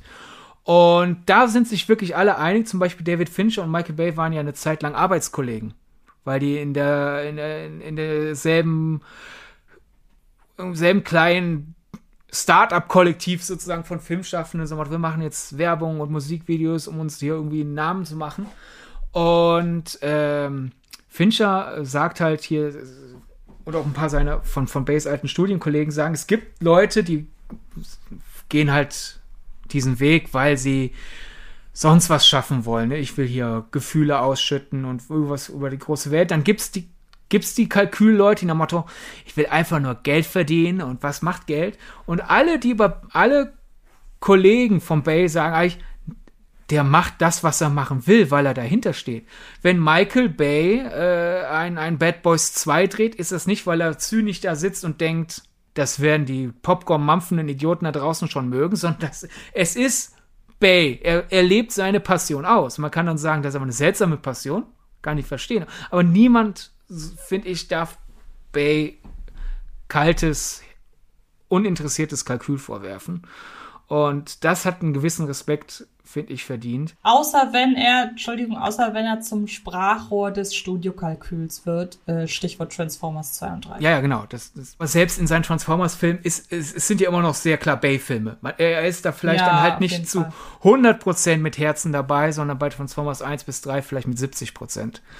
Äh, genau, ja. Aber was wir ja auch zum Beispiel ganz am Anfang unseres Podcasts, in der ersten Ausgabe, in der, in der Christopher Nolan-Ausgabe angesprochen haben, es gibt ja manchmal so Leute, die, die Fan von einem Regisseur sind und so sagen, mein Regisseur würde niemals die Filme von der Regisseur Y gut finden. Ne? Also halt, Christopher Nolan mhm. würde niemals Michael Bay gut finden. Christopher Nolan ist Michael Bay-Fan. Ne? Ja. Und ähnlich wie Daniel. Es gibt, wir kennen doch viele Leute, die, die, die ähm, sagen, äh, ja, Action-Blockbuster, da bin ich ja rausgewachsen. Der Einzige, der das kann, ist James Cameron und James Cameron wird niemals sowas wie Michael Bay machen. Ne? James Cameron ist bekennender Michael Bay-Fan und sagt, er studiert Michael Bays Filme, um aus Michael Bays Filmen äh, äh, Ideen für seine eigenen zu finden und Techniken für seine eigenen. So nach Motto, okay, so ähnlich wie wir unsere okay, ich will uns nicht mit Michael Bay und James Cameron vergleichen, das ist arrogant von uns, aber wie wir ja gegenseitig manchmal unsere Kritiken lesen und denken, wow, wie hat Antje genau. das denn argumentiert? Das mache ich doch, das will ich auch ähnlich machen, vielleicht umgekehrt. So ist es halt, also James Cameron und Michael, äh, James Cameron achtet Michael Bay als jemand auf seiner Augenhöhe. Und man ja. kann dann immer noch gerne sagen, ich mag James Cameron mehr als Michael Bay, aber immer dieses, dieses, diese Sportlogik. So, mhm. mein Verein ist besser als deiner und die Leute aus deinem Verein würden niemals in meinen reingehören. Und dann haben wir da aber halt einen James Cameron, der sagt, wow, also, ich guck mir die Michael Bay Filme mit Argusaugen an. Wie hat er das gemacht, der Junge? Da ja. hört auf immer mit diesem, ja, Teamdenken. Ja, die eine, den einen Regisseur, Regisseuren Werte zuzuordnen und die dann gegenseitig abzuwiegen. Ich glaube. Ja, genau. Es ist, man, wenn man sich einmal mit Filmschaffen auseinandersetzt, realisiert man, die sind untereinander viel toleranter, als es teilweise ihre Fans sind. Wie Martin Scorsese zu Michael Bay steht, das wissen wir natürlich nicht, aber trotzdem soll er hier noch Erwähnung finden, hat er ja eigentlich schon mit ähm, The Irishman. Aber Martin Scorsese ist unser Bestandteil der nächsten Hausaufgabe, Sydney. Genau, der Regisseur unserer nächsten Hausaufgabe. Ähm, denn in der nächsten langen Ausgabe, also in zwei Wochen, geht es zentral um Martin Scorseses Die Zeit nach Mitternacht, auch bekannt unter seinem Originaltitel After Hours. Derzeit als Kauf- und Livestream erhältlich bei Amazon, iTunes und Microsoft oder als DVD oder mein Geheimtipp, äh, ich weiß natürlich nicht, wie das, äh, wie, wie sich der Markt für diesen Film äh, äh in den nächsten Tagen entwickeln wird, aber es passiert oft, dass bei großen Versandhändlern der spanische Blu-ray-Import günstiger ist als die deutsche DVD von diesem Film. Und der spanische Blu-ray-Import hat äh, englischen Ton, spanischen Ton, deutschen Ton. Also hat ihr da, habt ihr da eigentlich nur Vorteile, die spanische Blu-ray zu importieren. Wenn die gerade mal wieder kurzzeitig äh, nicht auf Lager ist, müsst ihr halt auf, auf diesen Tipp verzichten. Aber ich schlag vor, da, dass ihr da ein Auge drauf haltet. Der Film ist sehr gut, wie ich finde, also lohnt sich der Aufwand auch, aber wenn ihr sagt, habt keinen Bock äh, äh, äh, auf, auf den ganzen Scheiß, ist mir zu anstrengend, dann leiht euch halt den Digitalstream. Äh, äh, aber ich finde, es lohnt sich, den Film zu kaufen. Okay, cool. Ähm, ja, dann bleibt uns eigentlich nicht mehr viel, außer uns wieder einmal bei euch zu bedanken. Diese Folge ist wieder recht lang geworden, aber bei wem ist es weniger angebracht als bei Michael Bay? Ähm, nee, mehr angebracht. bei wem ist es mehr angebracht als bei Michael Bay? Seine Filme gehen auch mit unter zweieinhalb bis drei Stunden. Also von daher ist das schon alles so fein. Wir haben euch schon gebeten, liken, abonnieren, kommentieren. Bleiben wir bei. Wäre cool, wenn ihr das macht. Und äh, wollen wir schon verraten, worum es in der nächsten Ausgabe geht? Nein. Ich finde, wir, wir, wir haben ja jetzt schon äh, verraten, worum es in zwei Wochen geht. Da sollte wenigstens Stimmt. die nächste Woche eine Überraschung bleiben. Das hast du recht. Wird auf jeden Fall wieder eine kurze Ausgabe. So viel können wir verraten. Genau. Gut. Dann, wie gesagt, vielen, vielen Dank. Und dann freue ich mich auf unsere nächste Ausgabe, Sydney. Ich mich auch. Und dann macht es gut da draußen. Tschüss. Bis dahin. Ciao. Das war Filmgedacht. Ein Podcast von Fred Carpet. Mit freundlicher Unterstützung der völlig filmfanaten Köpfe von Anche Wessels und Sidney Schering. Filmgedacht kann Film gelauscht werden. Und zwar auf allen gängigen Podcast-Plattformen.